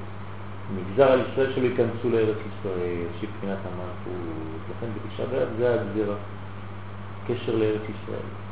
ואם דור המדבר היו נכנסים עם משה רבנו, לא היה בחינת גלות לעולם. אבל זה שלא נכנסו מורה על פנת שבירה וביטול בקדושת הארץ. כלומר, זה ההיסטוריה חוזרת. וחרב הבית בראשונה ובשנייה וכמעט בשלישית, השם ישמור. בית המקדש מבחינת מלכות, ונלכדה ביתר ונהרגו כולם והייתה צרה כמו בחורבן הבית. כן, כל שנה. עכשיו יהיה עוד, עוד אה, עד, עד, עד בניין הגאולה, יהיה עוד, אה, כל שנה עכשיו יהיה יום אבל לכל הימים מה, מהאנשים האלה. כן, זאת אומרת שיהיה, לא יודע מה יעשו, כן? יצאו עם המנורה כמו חורבן. כן, ממש. את ה- את ה- זה, את העיתון בשבע. כן, הלכו עם המנורה, כמו טיטוס. זה ממש חורבן. יהיה לזה ביטוי לאומי. כל עשירי באב, עד בניין בית המקדש. זה לא פשוט. גלות שרון קראו לזה. זה הכותרת של העיתון. עם המנורה וכל הילדים תופסים ככה את המנורה כמו ברומי. כך זה זרוק פה ליד ה- ה- זה, ליד התיבת דואר. יש של, של העיתון בשבע. לך, תראה. שהיה שם זמן של ביאת המשיח ונתבטלה והוא מבחינת מלכות, אתה מבין? זה, זה אותו עניין, זה, היינו צריכים, אמורים עכשיו לגלות משיח, פספסנו, לכן נפלנו. פספסנו ביאת המשיח. וכן חרש תורנוסרופוס את קרקע ההיכל, כן, מה עשו לנו הטרקטורים? לא נשאר כלום. מבחינת ציון שדה תחרש. תראה מה זה, זה הכל אותו דבר. עכשיו, על פי שההיכל כבר נחרב ואין המלכות בבניינה, נמשך מזה עוד משום יום מוכן לפורענות, מבחינה של ביטול מקום המקדש עד שיהיה מבחינת שדה, כלום, ולא הר, שזה תנאי בבניינו. זה התנאי של הבניין. מצד אחד זה, זה חורבן שלם, וזה התנאי. אם אין סתירת זקנים, אין בניין. שעל ידי, על זה אנו מבקשים אלוהים תן במדבר הר, כיוון שהמקדש בהכרח להיבנות על הר ולא על שדה. זה יותר רחוק יותר קרובה. נכון? לכן אתה צריך להגיע עד לבחינה שדה, ציון שדה תחרש, חרש, ואז אתה עכשיו בונה את הבניין של הר מחדש. כל עוד ולא הגעת לבחינת שדה שהוא... לא, אני חושב שזה במובן הזה מתרחקת, כי זה היה בחינת בית. כן. וזה התרחק רק על בחינת הזה, כי לא התרחק על בחינת ה... לא. החורבן הוא בעצם, הבית זה, זה, זה בבניינו זה בית. זה בית. נכון. עכשיו זה- כשזה נחרב, זה הגיע, זה, זה מתרחק לחורבן, נכון? כן. אבל זה התרחק לא עד בחינת ה... כאילו הכי רחוק, כן. זה רק עד בחינת שדה. שדה. אפשר שם איזה חיות. זה היה לך מה שרבי עקיבא אומר. כן, נכון, נכון.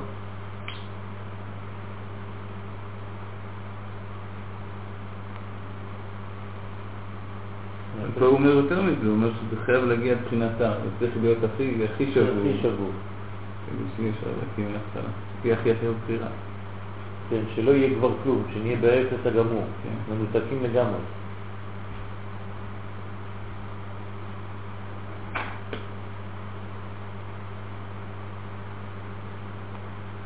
ורבי נחמן אומר, להשב את העבודה, שהשב זה מבחינת הר שדה בית. הנה אה, אה. עכשיו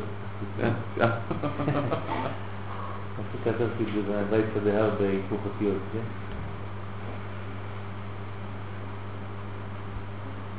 מה הוא אומר שם, איך הוא אה, כותב את זה?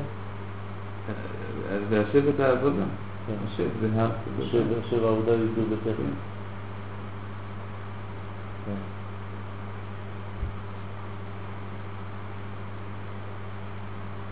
אתה זוכר באיזה תורה הוא כותב את זה? לא, אבל נמצא את זה, זה אני חושב שזה ט"ז נמצא, אני. שנה ראשונה? קניינה או כן, כן. ראשון? לא ראשון. ט"ז י"ז?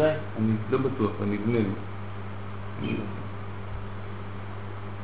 בהכרח לבנות על ההר ולא על שדה, ואף שלא הוסיף עוד חורבן מבחינת המלכות, כתב הרמב"ם שזה נורא משום יום מוכן לפורענות, ואילו שאר הדברים הם מצד עצמו של יום, כעיצומו של יום, שהוא זמן שבירת הכלים של המלכות, כן, באב. ולפי דברינו יש לבאר זמן פטירת האריזל בה' באב. נובע גם כן מעניין זמן שבירת הכלים, שבימים אלו וכפי מה שמבואר בשער הגלגולים, לא, אולי כן. כן. הרי שפטירתו הייתה שלא בזמנו. וכסיפור הידוע עם מורנו רבי חיים ויטל, מובא שאמר האריזל, שאם היה חי עוד שנתיים, היה יכול להשלים ביאור תורתו. כשהלכתי לראות את הרב לוריה, שהוא הצאצא של האריזל, הוא אמר לי, באתי להשלים את שנתיים של האריזל לא השלים. אני, אני, הוא אמר לי, לא, לא שמעתי את זה ממישהו, דיברתי איתו, אני. הוא אמר לי, אני ההשלמה של סבא רבא. באתי להשלים את השנתיים שחסרו לי. וכן מרומז באורח חיים, פרשת פנחס. כי לו זכינו, היה זמן הגאולה מתחיל 1,500 שנה אחרי החורבן, שזה יוצא בשנת שכ"ח, לאלף השישי. זמן שבו התחיל להאיר אור האריזה, לפני 400 שנה, וגרם החטא ולא נגאלנו. והרי שפטירתו היא כעניין חורבן בית המקדש, ולא כפטירת רשב"י שהגיע יום שלמותו ביום פטירתו, זה הפוך. כמבואר בהידרה, ואשר לכן הוא יום שמחה בל"ג בעומר, כיוון שהוא יום שלמות ולא יום פרענות. את היום של ההילולה של האריזה זה לא אותה שמחה כמו ההילולה של רבי שמעון בר יוחנן. ולפי זה יש להסביר זמן פטירתו היא בה' באב דווקא, שהרי מתבהר שבתשעה ימים של חודש אב הייתה שבירת הכלים של ג' אחרונות, נכון נעים? בג' בחינות כלים. לפי זה בה' אב הייתה השבירה בבחינת כלים אמצעיים של ספירת היסוד, כן? שזה מכוון כנגד עולם היצירה שבכללותו הוא בחינת הזה, והיינו יסוד זה. סיבת פטירתו מבואר שהיה בגלל אי אפשרות להשפיע מתורתו לרבי חיים ויטל. בגלל אלו שלא היו ראויים לשמוע, שהיו בעת לימודו איתו. היה מביא רבי חיים ויטל מלא אנשים איתו לשיעור, והריזל היה אומר לו, אני לא יכול לתת את השיעור. אני באתי לעולם בשבילך. ורבי חיים ויטל מרוב ענוותנותו היה אומר לו, מה אתה אומר, מה בשבילי, אני מה אני בכלל בעולם הזה? אני מביא שיהיה לפחות הרבה תלמידים, שכולם ייהנו. מה, זה לא העניין, לא באתי בשביל זה. אם אתה לא תקבל את התורה, אני לא אוכל להשפיע ואני אמור. וזה מה שקרה לו. ורבי חיים ויטל בספר החזיונות שם בוכה ומצטער וכותב כמה וכמה דפים הוא חוזר על זה, הייתי טיפש, חסיד שוטה, כמה דברים על עצמו, כן? שלא הבנתי מה, מה מורי ורבי רצה לומר לי שהוא בא בשבילי בעולם הזה ובא ללמד אותי את התורה הזאת ואני כן הייתי חסיד שוטה ורציתי להביא לו כל מיני תלמידים לשיעורים משהו מאוד קשה שם, והוא בוכה שם, הוא כותב איך הוא הולך לישון ביום שישי בלילה בלי לאכול, מתוך בכי, נרדם, חולים חלומות. אלא שיש לבאר למה רק עם מורנו רבי חיים ויטל היה שייך לימודו, ולא עם שאר התלמידים, שהיו אנשים גדולים וצדיקי עולם, גם כולם. למה רק הוא? נראה הביאור בזה על פי דרך הבעל שם טוב בעניין מה שכתב באבות פ"ו, פרק ו'. הלומד לחברו אפילו אות אחת, חייב לנהוג בו כבוד. ונלמד קל וחומר מהחיתופל, שדוד לא למד אצלו אלא שני דברים בלבד, וקראו רבו אלופו ומיודעו. הקשר והקשה. איך אפשר ללמוד קל וחומר על אות אחת משני דברים? כן? קל וחומר זה מדוד המלך, לא שני דברים. כן, נכון. שדוד לא למד אצלו אלא שני דברים בלבד, אז הוא אומר, איך אפשר ללמוד קל וחומר על אות אחת משני דברים? מבאר שהכוונה בזה, אשר בעת שהרב הגון דבריו מספרים ורבים אצל התלמיד. וזה כלומד הרבה דברים ממנו.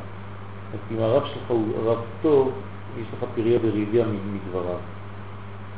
ובעינו הגון, חס ושלום, אין זה פרה ורבה. ולכן אות אחת אצל רבו הגון גדולה יותר משני דברים בלבד שלמד דוד מאחיתופל. ויש לבאר דבריו הקדושים.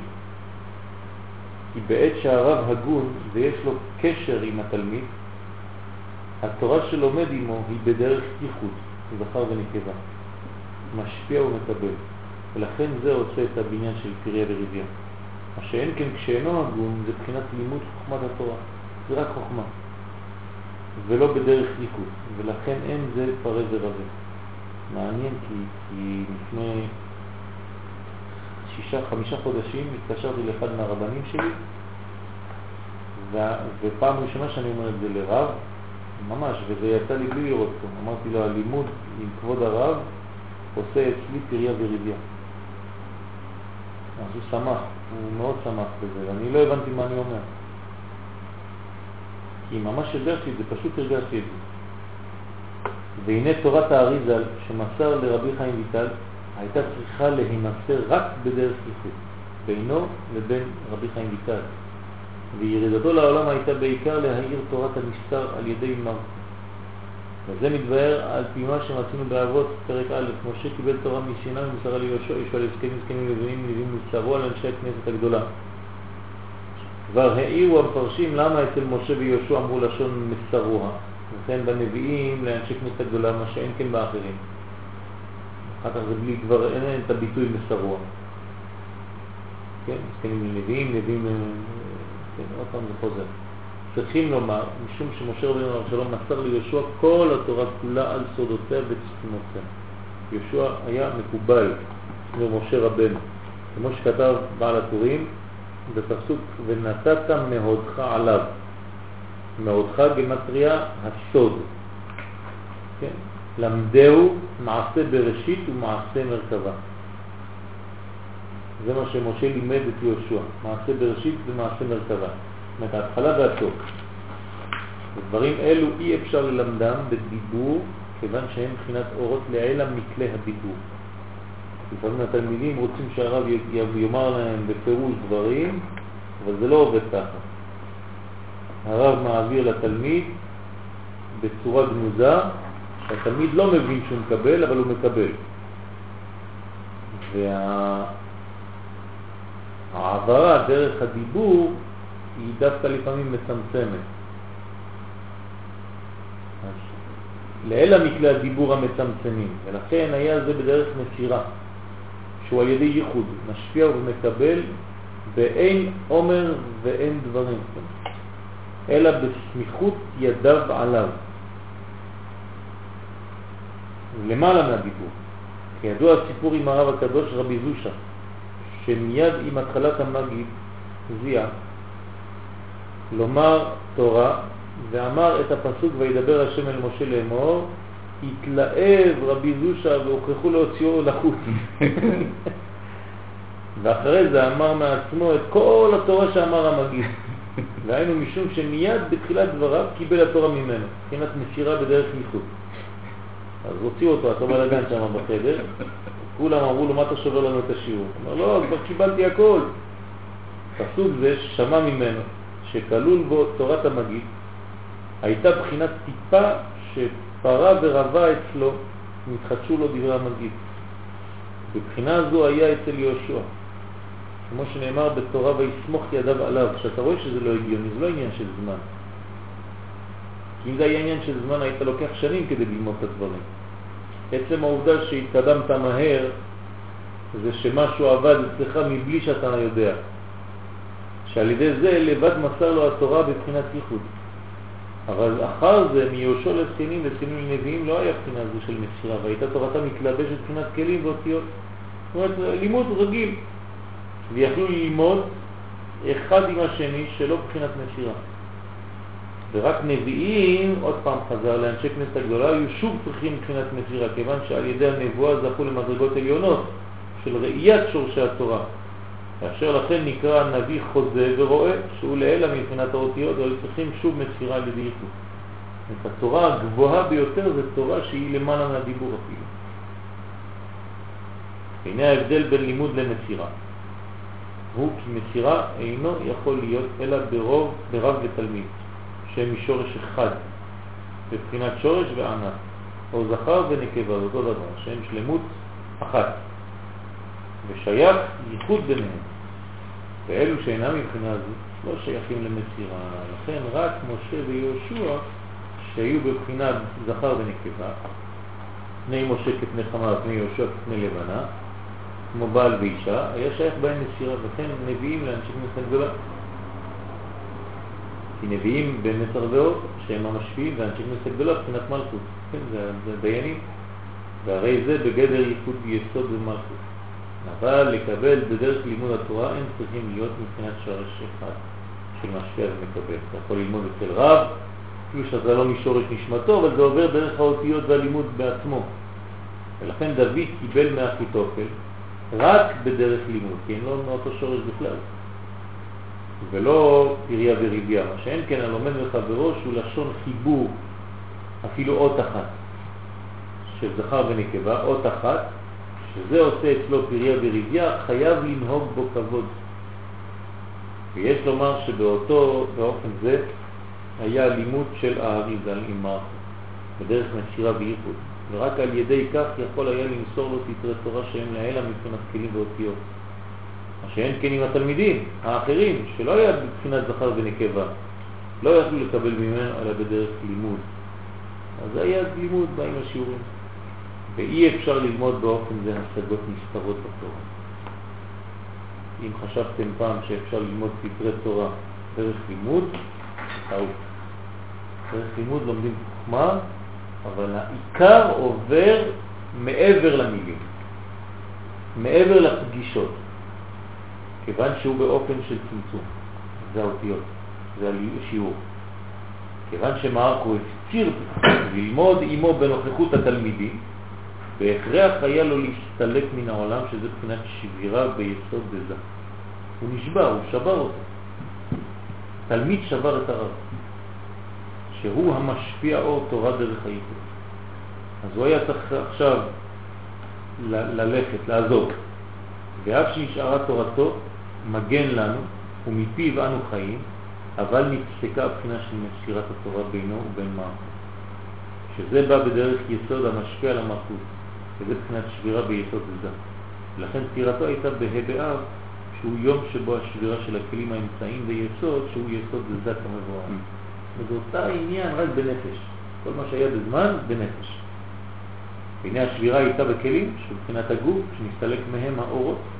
כן, זה נקרא שבירה, שהאורות מסתלקים, שהוא בגדר מיטה, כמו שהנשמה מסתלקת מהגוף. ביום הפטירה מובא כי הנשמה יורדת לדשן את הגוף. תמיד. גם אחרי 20 שנה, לא חשוב. ביום הפטירה של מישהו, הנשמה יורדת ומדשנת את הגוף, כן, כדי שיהיה מוכן לתחיית המתים. ואז הוא בגדר בניין ותיקון בהתאחדות כלים ואורות. לכן לא, לא הולכים לבית אלמין סתם, זה לא שייך. הולכים לבית אלמין לא עלינו ולא עליכם, רק בזמן שזה הזמן האמיתי של, ה... של, של מה שקורה בפנימיות. אם לא, אתה הולך ואין כלום. אז זה תיקון בהתאחדות כלים ואורות, ולכן סגולה גדולה להיות ביום זה על קברו של הצדיק. כן. הולכים, למה הולכים כולם לצדיק, לציון של האריזל ביום ההילולה? זה לא סתם איזה עוד איזה מין משהו כן. זה חשוב, כי באותו רגע יורדת הנשמה. מי שהולך לשם באותו יום, הוא מקבל מהדשן הזה. ולקבל על ידי זה הערה מתורתו בבחינת מסירה. זה כבר לא לימוד, זה מסירה, אתה מקבל משהו תת-קרקעי, כן, מעבר לחומר, מעבר לדיבורים, מעבר למילים, מעבר ללימוד. וזה שייך ביותר בסודות התורה כמבואר. מי שמתחבר לצדיק ביום ההילולה שלו, מקבל בפנימיותו. וזה הטעם שכלל ישראל היו מקוננים ביום תשעה באב כנגד מקום המקדש, שגם שם הוא בחינה זו. למה? כי מה יש במקדש? אותו דבר, הכותל. זה היורצייט. בדיוק, ואז מה זה שם? זה בית הקברות. איפה זה עצם הלו"ז? זה הכותל המערבי. אתה הולך לשם, ואתה תופס את האבנים, ומשם יש מסירה של בית המקדש. שהשבירה בכלים של המקדש, ואור שנסתלק הוא ביום החורבן, שהוא יום פטירה, יורדת הנשמה של המקדש. אותה נשמה כמו הצדיק, אבל פה זה הנשמה של בית המקדש, יורדת לדשן את הכלים. ויש בזה במקצת בחינה של בניין, ולכן באים לכונן שם כדי לעורר בחינת הבניין בשלמות. כמו שמבואר בגמרא ברכות, שבעת שאומרים יהא שמי רבה, כן? בת קול אומרת, מה לא לאב שהגלה את בניו? והיינו שבעת בניין על ידי אמירת יהא שמי רבה, מתעורר הרצון לבנות הבניין בשלמות גמורה. נזכה לזה במהרה בימינו אמן. לפי יסוד הדברים שיש שני ענייני לימוד, התורה, תלמיד מרב, האחד על ידי ייחוד משפיע למקבל, והשני, כן, האופן השני של הלימוד על ידי לימוד באותיות וכלים. כן, זה ההבדל בין מסירה ללימוד. ויש לבאר השפעת חורבן הבית לגבי לימוד התורה. איך זה השפיע עליהם? בספר עוד אור הגנוז פרשת מסעי דהיקשה סתירת דברי חז"ל שבמקום אחד אמרו על הפסוק למענך שולחתי בבלה, שכל היכן שגלו, גלתה שכינה עמהם. במקום אחר אמרו על הפסוק, הנה זה עומד אחר כותלנו. זאת אומרת, עומד אחר כותלנו, זה עדיין כאן, שמעולם לא זז השכינה מכותל מערבי. אז איך אתה מסביר שפעם זה מתחלק, פעם זה נשאר? מבאר שם כי יש בזה שתי בחינות. זה השיעור שהתחלנו בכותל, שלא יכלתי להמשיך. כשהגיעו אנשים מנצר חזני. בחינת הזכר הנקרא זה, והשני בחינת המלכות הנקראת מקובת זה. זה בעצם שני הדברים.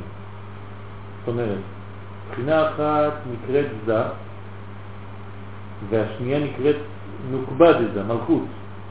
ולכן מצד אחד יש לך גלות ושכינה גלתה עמהם, אז מי זה גלה עם בני ישראל? נוקבה. לא. זה הזה, כי הוא הלך, ומעולם לא זז השכינה מכותל המערבי, זה המלכות, זה הנוקבה. אז יש חלק שהלך עם עם ישראל בגלות וזה חלק נקרא זה, וחלק שנשאר עם עם ישראל, שסליחה, נשאר באותו מקום ולא גלה, זה נקרא מלכות. והנה בעת עמידת הבית על מכונו היה שם השראת השכינה בין בחינת זה בין בחינת מלכות. בעת החורבן גלה בחינת הזה עם כלל ישראל, ואילו בחינת המלכות לא זזה מכותל המערבי. זאת אומרת, השכינה, המלכות נמצאת עדיין בכותל. ונראה לבאר על פי דרך שבעת, שבעת עמידת הבית על מכונו היה שם הגילוי, הגילוי של הייחוד העליון, זה ומלכות. וקרובים מעורים זה בזה, כן? ואז אור התורה שנמשך משם, כמו שכתוב, מציון תצא תורה, הוא דבר השם ירושלים. את שני הקרובים היו כאין הר סיני, שהזיווג ביניהם היה מוליד תורה מהאמצע. כן? מבחינת משפיע ומקבל, והשפעה דרך הייחוד. ואז העיר בנשמת כלל ישראל, ששורשה במלכות, אור התורה שהיא לעילה מבחינת הכלים והאותיות.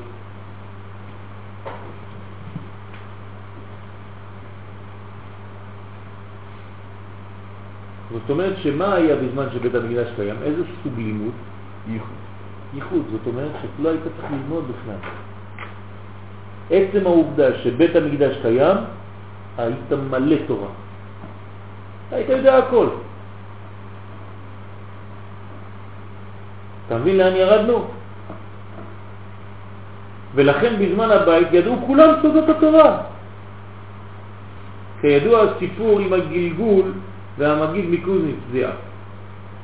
אבל אחר החורבן שגלתה שכינה, זאת אומרת, בחינת עזה הלכה משם, ראינו שנתמעט אור התורה המאיר משם, כיוון שאין ייחוד בין זה ומלכות, וההשפעה הבאה היא רק מבחינת המלכות שיש בה אור התורה מכוח ההשפעה, בלי ייחוד.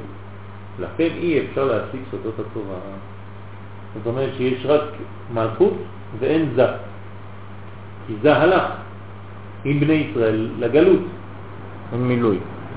אז אין מילוי. אז אתה לומד בעצם רק פשט, חלק התחתון. אישה זה החלק הפנימי, ומלכות זה החלק חיצוני. החיצוני. למרות שמלכות זה תורה שבעל פה, וזה זה תורה שבכתב. מה? אז אם זה הלך איתם, כן, איתם. לגלות. זה צריך ללמוד בגלות לא הלכה פנימית, בוודאי, זה היה העניין, כדי לחזור. ולמדו הלכה. נכון, נכון. זה אומר הרשב"י שנתארכה גלות. זה פשוט מאוד. למה המשך הגלות? למה נמשכת הגלות? אומר רבי שמעון בר יוחאי, תיקוני זוהר, כל מיני תיקונים, מ"ג, מ', ל', לא חשוב. בגלל שלא למדו פנימיות, אז מעריכים את אורך הגלות, כי לא מחזירים את זה לתוך המלכות. אז מה זה הפך להיות? כן, ארבע אמות של הלכה. אמנם לפי מה שמבואר בשערי אורה, שער השם, דרך אגב, שער היצנה, כל, כל, כל מי שלומד סוד חוזר לארץ, מיד. אין מקובלים בחו"ל. כשהם מתחילים ללמוד קבלה, האש בוערת בהם כדי לחזור, נגמר הסיפור. זה מה שמחזיר את האנשים. זה מה שמביא את האנשים לפה. זה תורת ארץ ישראל. כשאנחנו אומרים תורת ארץ ישראל, הרב קוק וזה, מה זה הרב קוק? זה סוד, גם האנשים של מרכז הרב לא הבינו את זה. כי אני אומר להם את זה. לקחתי פעם איזה טרמפ, איזה רב, אחד מהגדולים שם, לא ידעתי אפילו שהוא רב. לקחתי אותו באוטו, ככה יצאנו מאיזה שיעור. אז אמרתי לו, כבוד הרב, ולא ידעתי מי זה, אחר כך אמרו שזה אחד מהגדולים שם, לא ידעתי בכלל מי זה, הוא ישב לידי ככה. אמרתי לו, יש לך הסבר לכל מה שקורה? אז הוא היה ככה. ככה היה באוטו. אז הוא אמר לי, אמרתי לו, לי יש הסבר קטן. מה, מה, אמרתי לו, לא לומדים קבלה. הוא אומר, אתה יודע מה? זה אמת. נכון, נכון. הוא אומר לי, אבל לא קבלה בגרוש. קבלה אמיתית. אמרתי לו, כן, זה התורה של ארץ ישראל, זה התורה של הרב קוק, למה לא, לא מלמדים את זה? הוא לא ענה לי, זה מסוג הרבנים שאומר, הוא יצא. הגענו למטוס. אז בשערי אורה שער ה', על מאמר חז"ל, והיה להם למקדש מעט, זה בית רבנו שבבבל. זה מקדש מעט, בית הרבנים שבבבל. משמע שבבית צדיקים יש גילוי שכינה שהיה במקדש. את הצדיקים עצמם, יש אצלם את העניין הזה, כי הם מחברים. ועוד, ועוד ביתר עוז, כמבואר שם, למה? כי אין, אין אה, בבית, זה לא מצומצם בבית, זה, זה אצלם. זאת אומרת, הם הפכו להיות כמו בית המקדש. בינתיים, כן? כאילו הקדוש ברוך הוא יצא מבית המקדש ונכנס ללב שלנו. ולכן יש אצלם הערת אור התורה בדרך ייחוד, ויכולים להשיג גם סודות התורה, כמו שהיה אצל רבנו האריזל ותלמידו המערכות. ביסוד זה יש לבאר מחלוקת הרמב"ם והרעב"ד, פרק ו' מהלכות בית הבחירה, כן, בעניין קדושת המקדש בזמן הזה. הרמב"ם פסק שאף שקדושת ארץ ישראל לא נתקדשה לעתיד לבוא, אבל קדושת מקדש בירושלים היא קדשה שלמה, קדושתה שלמה, גם לעתיד לבוא. כיוון שסיבת קדושתה הוא מפני השכינה שאינה בטלה. את הרמב"ם אומר שתמיד יש קדושה בירושלים במקום המקדש, אבל בארץ ישראל, אומר הרמב"ם, לא. מפסוק והשימותי את מקדשכם, שגם כשהם שמומים יש בהם קדושה. והרעב"ד חולק עליו, על הרמב"ם, וסבר דלא נתקדשה אלא לשעתה, ועיקר הקידוש יהיה לעתיד לבוא, שכך נגלה אליו בסוד השם ליראיו. והנה דברי הרמב"ם נלמדים מפסוק וכן ממה שאמרו לא זז השכינה מכותל מערבי. ואיך חולק על זה הרעב"ד? הרי מצא כן בסוד השם יראיו. המבואר בדברי אור הגנוז יש לומר שבזה חולקים שיטת הרמב"ם שקדושת המקדש תלוי במקום שכינה מבחינת המלכות, והרי מבחינה זו מעולם לא זזה משם, ואם כן קדושתם הם עומדים, אבל הרעב"ד, אם אמנם מודה לו שיש קדושת שכינה של מלכות במקום, במקדש לעולם, אבל סבר שעיקר קדושת המקדש היא ממה שיש שם זה ומלכות בייחוד. משפיעים אור תורה שאינו מושגת בכלים ואותיות וזה מתבטל אחר חורבן. זה מה שאומר הרעב"ד, שאין את הקדושה, יש שכינה, בוודאי שיש קדושה, אבל הקדושה כמו שאני מבין אותה, שהיא קדושה פנימית של ייחוד זה ומלכות אין. ורק לעתיד לבוא תתגבש בקידוש עולמי שלא תיפסק הייחוד לעולם. וזה שכתב הרעב"ד שכך נגלה לי בסוד השם ליראיו. אין הכוונה להציג מכוח סודות התורה שאי אפשר להשיב מזה על הרמב"ם, אלא רק מוכיח שהרי לימוד סודות התורה אי אפשר להיות אלא על ידי מסירה וייחוד. וזה הרי מתבטל אחר שזה חורבן. לא מסביר, רק אומר. נכון, אין. אין, זה בלי מילים. זה לא שהוא אומר לו ככה קיבלתי, אה, אין לי מה להגיד לך, לא, אי אפשר להגיד לך.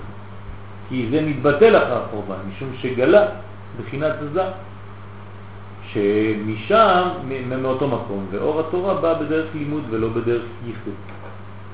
ושלמות קדושת המקדש הוא רק שיש השראת השכינה במלואה, בפנת זה ומלכות ביחד, ולכן לא קידשה אלא השעתה. ונראה שאף הרמב"ם מודה לו בזה.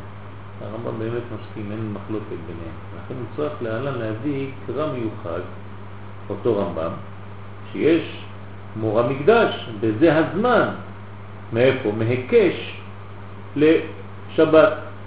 ולא די לו בזה שנתקדשה לעתיד לבוא כמו שהקשה הקרן אורה. דהיינו, משום שגם לדבריו הדין של מורה מקדש בפשוטו הוא רק שיש שלמות של ייחוד זה ומלכות. גם הרמב"ם מסכים לזה. ואז זה נקרא בי- בית. כן? כי בית זה, זה אבא ואמא, כן? זה איש ואישה. כמו שקראו יעקב אבינו, כן? יעקב כלי תפארת, זה בית. אחר שראה מראה הסולם, פרשת וירא ויאמר מה נורא המקום הזה, אין זה כי אם בית אלוהים. שידע מתחילה ששם מקום השראת השכינה של בחינת מלכות, אבל עתה ראה כי הוא גם בית לשם, ויש הוויה, זאת אומרת זה במקום הזה. ואנוכי לא ידעתי. מה זה לא ידעתי? חשבתי שיש רק בחינת אלוהים. אין זה כי אם בית אלוהים. ואנוכי לא ידעתי. אני חשבתי שאין זה אלא בחינת אלוהים, ולא ידעתי שיש גם את האנוכי. אתה יודע, זה מעניין. בערב תשעה באב הלכתי עם הילדים לפנות בוקר לכותל. והיו שם המון אנשים שישנו ברחבה. ישנו ממש רק ישנה וזה, ולי זה נורא יפה, כאילו, אתה בא, אתה ישן פה, כאילו, אתה בא, אתה תבכה, די, אתה לך, אתה... זה לא נכון, זה בדיוק זה. בגלל שאין ייחוד של זה ומלכות, אז זה נותן את הרבה על אנשים שם. אם היה באמת ייחוד של זה ומלכות, כן. מצד שני אפשר לומר שזה גם לא רק שנותן תרדמה, ש- שהם יכולים לקנות דעת, כן? הם יכולים לקנות דעת בגלל שהם מחוסרי דעת, כן? אז כשאתה ישן, אתה כבר כאילו אפס. אין לי, אני אפילו אין לא ידעתי. כן. אני אפילו לא ידעתי. כן, אז אתה אז. אז אתה מקבל. כי בעצם, מתי קיבל יעקב את מה שהוא קיבל? בגלל שהוא ישן. גם הוא ישן שם, הוא הראשון שהיה עם תקשנה שם. כן, אתה מבין? כן. זה בדיוק זה עכשיו. בגלל זה אמרתי את זה. אז שם הוא קיבל דווקא. זאת אומרת, אם הייתי בא עם הקניין שלי, שאני יודע, אני יודע, אני יודע, אני לא מסוגל לישון שם, אז לא הייתי מקבל כלום, לא הייתי חולה בכלל. אבל בגלל שישנתי, כן, אז, אז עכשיו, זה מה שאומר רש"י, אף אחד לא מבין את הרש"י הזה. מה אומר שם רש"י? אילו ידעתי, לא ישנתי. מה זה אומר? זה לא כמו שאנחנו חושבים, אם הייתי יודע, וואי וואי וואי, לא הייתי וואי, שם, זה פדיחות. לא, אם הייתי בא עם הדעת שלי, לא הייתי יכול לישון, כי הייתי תמיד כאילו אני שולט. כן? אבל בגלל שבאתי בלי דעת כביכול, נתתי את עצמי, אז, אז קיבלתי. אז, ואנוכי לא ידעתי, רק על בחינת אלוהים, שיהיה מלכות. אולי זה העניין שאברהם קראו הר ויצחק שדה, שזה מקום שכינה של מלכות, כעניין קרקע עולם, הר ושדה. תחילת המלכות. אבל בית זה שם הוויה, בתוך שם מלכות. הוא מקום זה ומלכות. והרי שהיראה באה מהבחינה של בית, בית השם, שעניינו כדרך דירה איש ואשתו. ולכן צריכים פסוק שגם כשיש רק בחינת שכינה של מלכות, אז יש דין מורה. ולמדו משבת, שהוא גם כן בחינת מלכות כידוע. בעיקר מחלוקתו עם הראב"ד הוא לעניין הקרבת קורבנות במקום המקדש שלדבריו יש קדושת הקרבה, גם כשאין אלא שכינה מבחינת מלכות. זאת אומרת שמבחינתו אפשר להקריב עכשיו קורבנות, כי תמיד יש מלכות, רק זה נעלם. אז עכשיו אפשר להקריב קורבנות אפילו שאין בית המקדש. זה מה שאומר הרמב"ם. ואילו הראב"ד סבר שגם קדושת הקרבת קורבנות אינה אלא כשיש שלמות בית זה ומלכות. אז לפי הראב"ד לא מקריבים קורבנות היום. וביסוד דברינו נראה לבאר דברי רש"י בספר הפרדס בעניין תקיעת ראש השנה שכתב ז"ל. ובא שלמה מלך ישראל ופירש במקרא הנה מיתתו של שלמה ולמה נאמר הנה שבתחילה הייתה שכינה במקום שישראל היו דרים בו, דהיינו בירושלים. נאמר לשכנות תדרשו ובאת שמה, כן? ועתה שגלו ישראל בין העמים, השכינה בכל מקום. נאמר שוכן איתם בתוך תומותם והנה, אז אנחנו עכשיו לא צריכים להתבלבל, מה שוכן איתם בתוך תומותם? זה. מה נשאר בארץ ישראל? תמיד מלכות. והנה שכתב, הנה מיתתו של שלמה, ישראל מיתתו, כן? ומשכן מנוחתו של מקום. שלמה זה הקדוש ברוך הוא, כן? אז מיתתו של שלמה זה ישראל. ישראל נקרא עם המיטה והמשכן של המנוחה של שלמה המלך, שזה הקדוש ברוך הוא. מקום דכתיב ושכנתי בתוכם. כן, הקדוש ברוך הוא כאילו שוכן בתוכנו. כי הנה היא עתה בכל מקום, אף על פי כן 60 אותיות שבברכת כהנים סביב, כן, 60 גיבורים, זה נקרא 60 גיבורים סביב לה, סביב, מכאן שמצווה להזכיר בכל יום ברכת כהנים.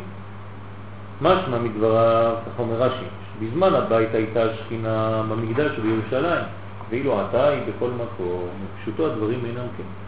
שהרי מבואר בעניין הקמת המשכן, אחרי העגל, שלולא חטא העגל הייתה שכינה בביתו של כל אחד ואחד, ורק אחר שחטאו ולא יכלה שכינה להיות עמהם, נצטגו על המשכן ששם השראת השכינה. מדבריו משמע שיותר שכינה בכל מקום, אחר הגלות, מאשר בזמן הבית. כן, הוא אומר הפוך, כאילו.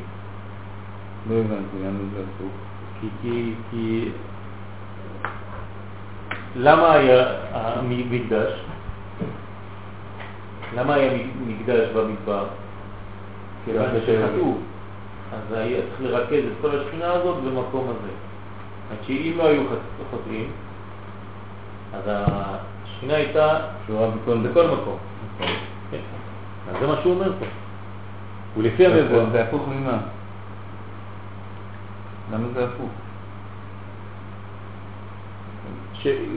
למה אומרים, משמע מדבריו של רש"י, שבזמן הבית הייתה שכינה במקדש בירושלים, נכון. נכון? ואילו עתה היא בכל מקום. השכינה? כן, למה זה ככה? ב- בגלל שזה מה שקורה. הוא אומר ש... שאחרי אחרי החורבן הלכה השכינה, אז היא עכשיו בכל מקום. אז זה סותר, כאילו, איך זה אמרנו בכל מקום? אה? כי אנחנו עכשיו למדנו שהשכינה נשארת. אנחנו אמרנו לפי הרמב"ם והראב"ד, כן. אבל לפי רש"י, בספר הפרדס, הוא אומר בתקיעות של ראש השנה, כן? הוא מסביר לנו שמתחילה הייתה שכינה, תסתכל בשורה השלישית, שמתחילה הייתה שכינה במקום שישראל היו דרים בו, דהיינו בירושלים, כן, הייתה בירושלים, שנאמר לשכנו תדרשו, שכנו שכינה, ובאת שמה, ועתה שגלו ישראל בין העמים, השכינה בכל מקום, כן. כן? שנאמר השוכן איתם בתוך טומאותם. אז זה סותר למ- למה שאחר כך, כן, אתה כן, מבין? כן. זה כאילו שכשאתה חוטא, יש יותר שכינה באנשים. אתה מבין? אז- נכון, אז איך זה עובד? לפי המבואר בדברי אור הגנוז, שכל מקום שגלו שכינה גלתה עמהם, הכוונה לבחינת הזכר. זה, זה מה שלא מבינים האנשים, אז צריך להסביר לאנשים שלא מבינים את העניין הזה, איך לא זז השכינה מכותל המערבי ובכל מקום שגלו ישראל השכינה עמהם, אז איך אתה מסביר את זה? מי שלא לומד סוד לא מבין. אומר, טוב, זה, זה אולי איזה מין הערה, לא יודע, כן, איך אתה תענה לזה? אבל אתה עכשיו מבין שיש שני חלקים. יש חלק שנקרא זכר וחלק שנקרא נקבה. הזכר הוא הולך, הנקבה נשארה כאן. כן, זה גם הפסוק, זה השוכן, זה לא השוכן. נכון? נכון. אז, ושכינה לא זזה מקוטם מערבי, היא בחינת המלכות. יש לומר שלפני חטא העגל היה ביתו של כל אחד כמו מקום המקדש. ששם היה מקום השראת השכינה של זכר ונקבה ממש, בבית. אחרי החטא העגל אין ייחוד עליון של זרם ומלכות, אלא במקום המקדש. ריכוז של הכל במקום אחד. ואילו אחר החורבן זה כבר גלות של שכינה מבחינת זה בכל מקום, אבל אין זה כמו במקדש ולא כמו קודם חטא העגל. עוד מצב חדש, מצב שלישי. זה מובן או לא? כן. כן. כיוון שאין מלכות עמו, וממילא אין כאן ייחוד. וניחא שיש בזה שלושה מצבים, הנה, הוא אומר את זה ברוך השם, שלושה מצבים. קודם החטא, אחר החטא במקדש ואחר החורבן. זה לא אותו דבר. אז קודם החטא זה אצל כל בית ובית, זה ומלכות.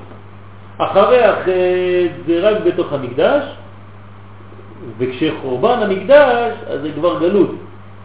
אז יש הפרדה בכלל. בזה יש לבאר מה שכתב בתפארת שלמה, פרשת בחוקותיה לפסוק אז תרצה הארץ, אז תרצה הארץ את שבתותיה, שהכוונה על שבתות ימי הגלות שהם לעילה מבחינת השבתות של ימי המקדש. והנה הוא מבאר הטעם משום גודל הגלות שיש בכל וניכר יותר האור של שבת כיתרון האור מן החושך. שאין כן בזמן הבית, שגם החול, כן, העיר הארץ מכבודו. אז אין כל כך היכר ליתרון האור. זאת אומרת, כשהיה בית המקדש קיים לא היה הפרש בין יום חול ליום שבת. היית מרגיש כאילו אתה תמיד בשבת. עכשיו שיש קורבן בית המקדש, אתה רואה טוב טוב מה זה יום חול ומה זה שבת שאתה קצת מחכה לו שהיא... אמנם לפי המבואר יש לומר על פי דרך האריזה בליקוטי תורה, פרשת יתרו, שיש יתרון לבחינת הגלות יותר מאשר במקדש. הנה על הפסוק ואביא אתכם אליי.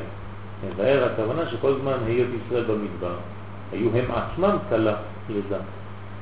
דבריו ביארנו במקום אחר על פי מה שכמובן בדברי אריזל, כי בכל ימי היותם במדבר היה ייחוד של יעקב ולאה בדור המדבר. כן, זה מדרגה של פרצופים עליונים ולא של זה ורחל, שזה פרצופים יותר קרובים לעולם הזה, שעמדה מאחורי זה. למה? כי המדבר זה פנינת שמיים אמרנו, זה לא, אין לזה ארציות, זה תורה של גלות.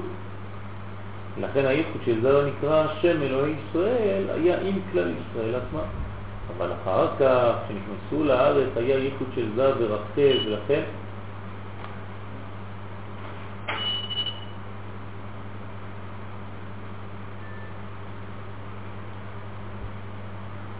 לא היה באופן שהם עצמם היו כלל לזה.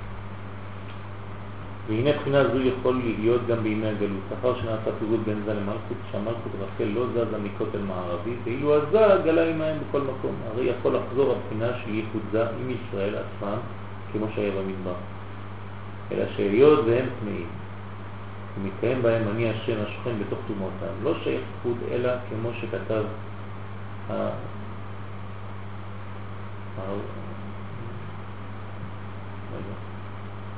במסכת יומן נ"ז, שהכוונה כמו אישה טמאה מידה עם בעלה, הגם שהם בבית אחד, אבל אין ביניהם ייחוד. זו הכוונה שוכן איתם בבית אחד, גם בתומותם, אבל אין ייחוד. ואין זה דומה לזמן המדבר שהיו טהורים ויכולים להיות הייחוד עם מים. אבל הייחוד לא היה עם רחל ויעקב, זה היה עם למעלה, עם, עם, עם יעקב ולאה, דור המדבר. אז זה עוד משהו אחר. כן? כשנכנסו לארץ, שאז זה זל ורחל, כן, יעקב ורחל. אז למה, למה הם עצמם לא קיבלו? זל ורחל. מה? אז למה הם עצמם? הוא אומר, כשהיו במדבר היה יעקב ולאה. כן. ואז הם עצמם קיבלו, כי הם כאילו הם לא מבחינת חומר, הם מעל הזמן. כן. הם כאילו היה הקלה, אתה יכול כן. אבל קלה עליונה שעוד לא, הביטוי שלו הוא לא שלם, כי אין לה כן, רחל. כן. רק אבל. אבל כשנכנסו לארץ, שזה צריך להיות זל ורחל, כן. אז למה הם עצמם לא קיבלו? כן, הם צריכים לקבל כל אחד. בוודאי, אבל אם כשהם, כשהם אה, זה, כשהם אה, בלי חטאים. אבל פה זה אחרי חטא. אתה מבין? אז אומנם כל זה בחול, אבל בשבת שכלל ישראל נטהרים, הנה, ואין בהם רע. הם כמו אישה טמאה שטבלה לנדותה וטהרה לבעלה. ואם כן, יכול להיות אותה בחינה של אבא, של ואבי יצם אליי, כן, ביאה, כמו שהיה במדבר, רק שעוד יותר מבמדבר, כי זה זב ורחל עכשיו, כן. נמצא ויש תוספת בשבתות הגלות יותר מאשר במקדש. ששם היה תמיד הייחוד של זע עם רחל, שהיה מקדש, העליונה, שהיא שורש נשמת ישראל, ואילו בשבתות הגלות, הייחוד, הוא עם ישראל עצמם. אבל בשבתות... בשבתות. לא, ברגע, בשבתות שבגלות. לפני הגלות. בשבתות שלפני הגלות. גם היה ייחוד, היה ייחוד כל הזמן. אבל הייחוד היא בבית המקדש, לא עם ישראל עצמם, היא שורש ישראל. ולמה בשבת לא היה גם ישראל? בגלל שזה תמיד עם שורש ישראל, כי זה זב ומלכות, מלכות זה שורש ישראל. ברגע שאין ייחוד בין זב ומלכות, שורש ישראל, אז עם מי יש עכשיו ייחוד? עם ישראל, עם, עם החומר. אתה מבין? באופן שמתברר שכל ששת ימי החול, עם מקצת היום ככולו של השבת, הם בבחינת ספירת זון של כלל ישראל, וביום השבת לעת ערב הוא הייחוד עם ישראל לטאטה. ועכשיו, זה בשבתות של הגלות, ישראל שלמטה. וכך חוזר חלילה בכל שבת ושבת, ועל זה נאמר, אז תרצה או תרצה הארץ את שבתותיה. אמנם זה ברור שהייחוד העליון של מקדש, שהוא בשורש נשמות ישראל, בשורש של הנשמה, הוא לעילה מכל דרגים מבחינת הדבקות בשם.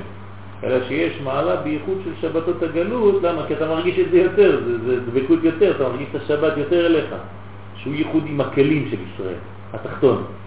ומצד הבחינה של המורגש, מאירים יותר שבתות של הגלות. וזו הכוונה בדברי רש"י, שישראל הם מיטתו ומנוחתו של המלך שלמה. Mm.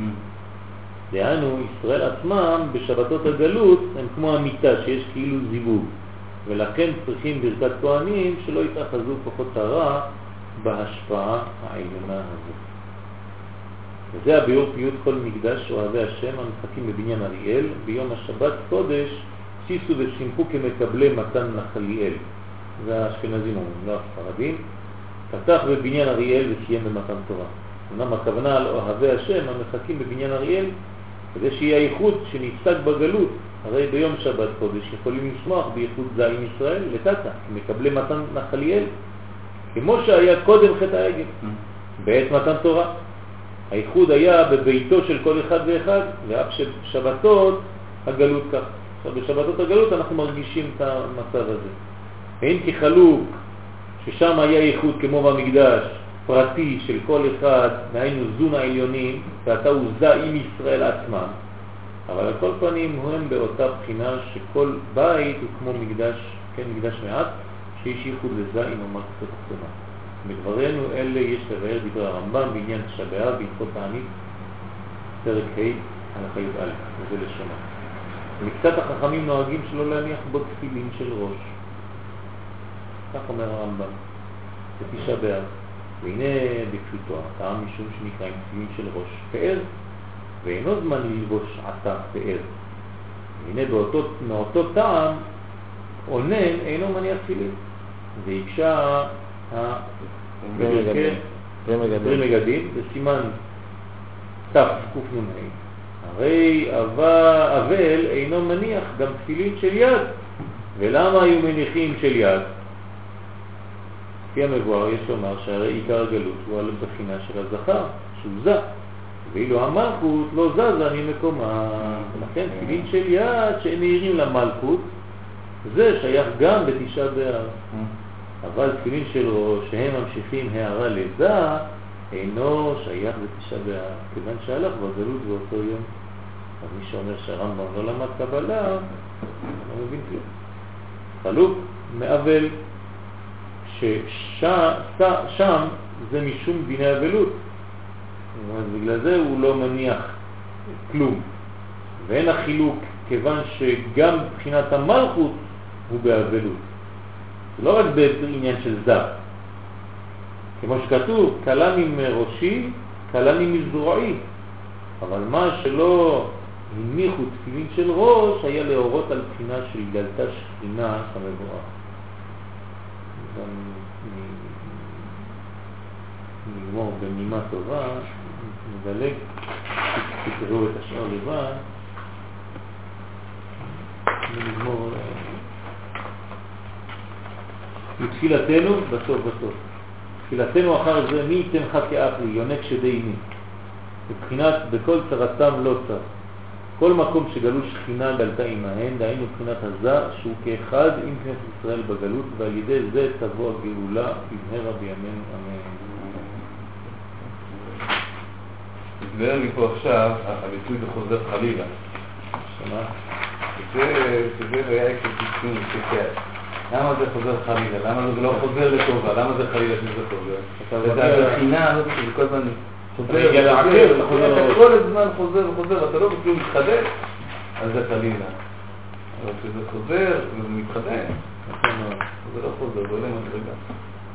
זה תיקון החלל, מביא לחלל.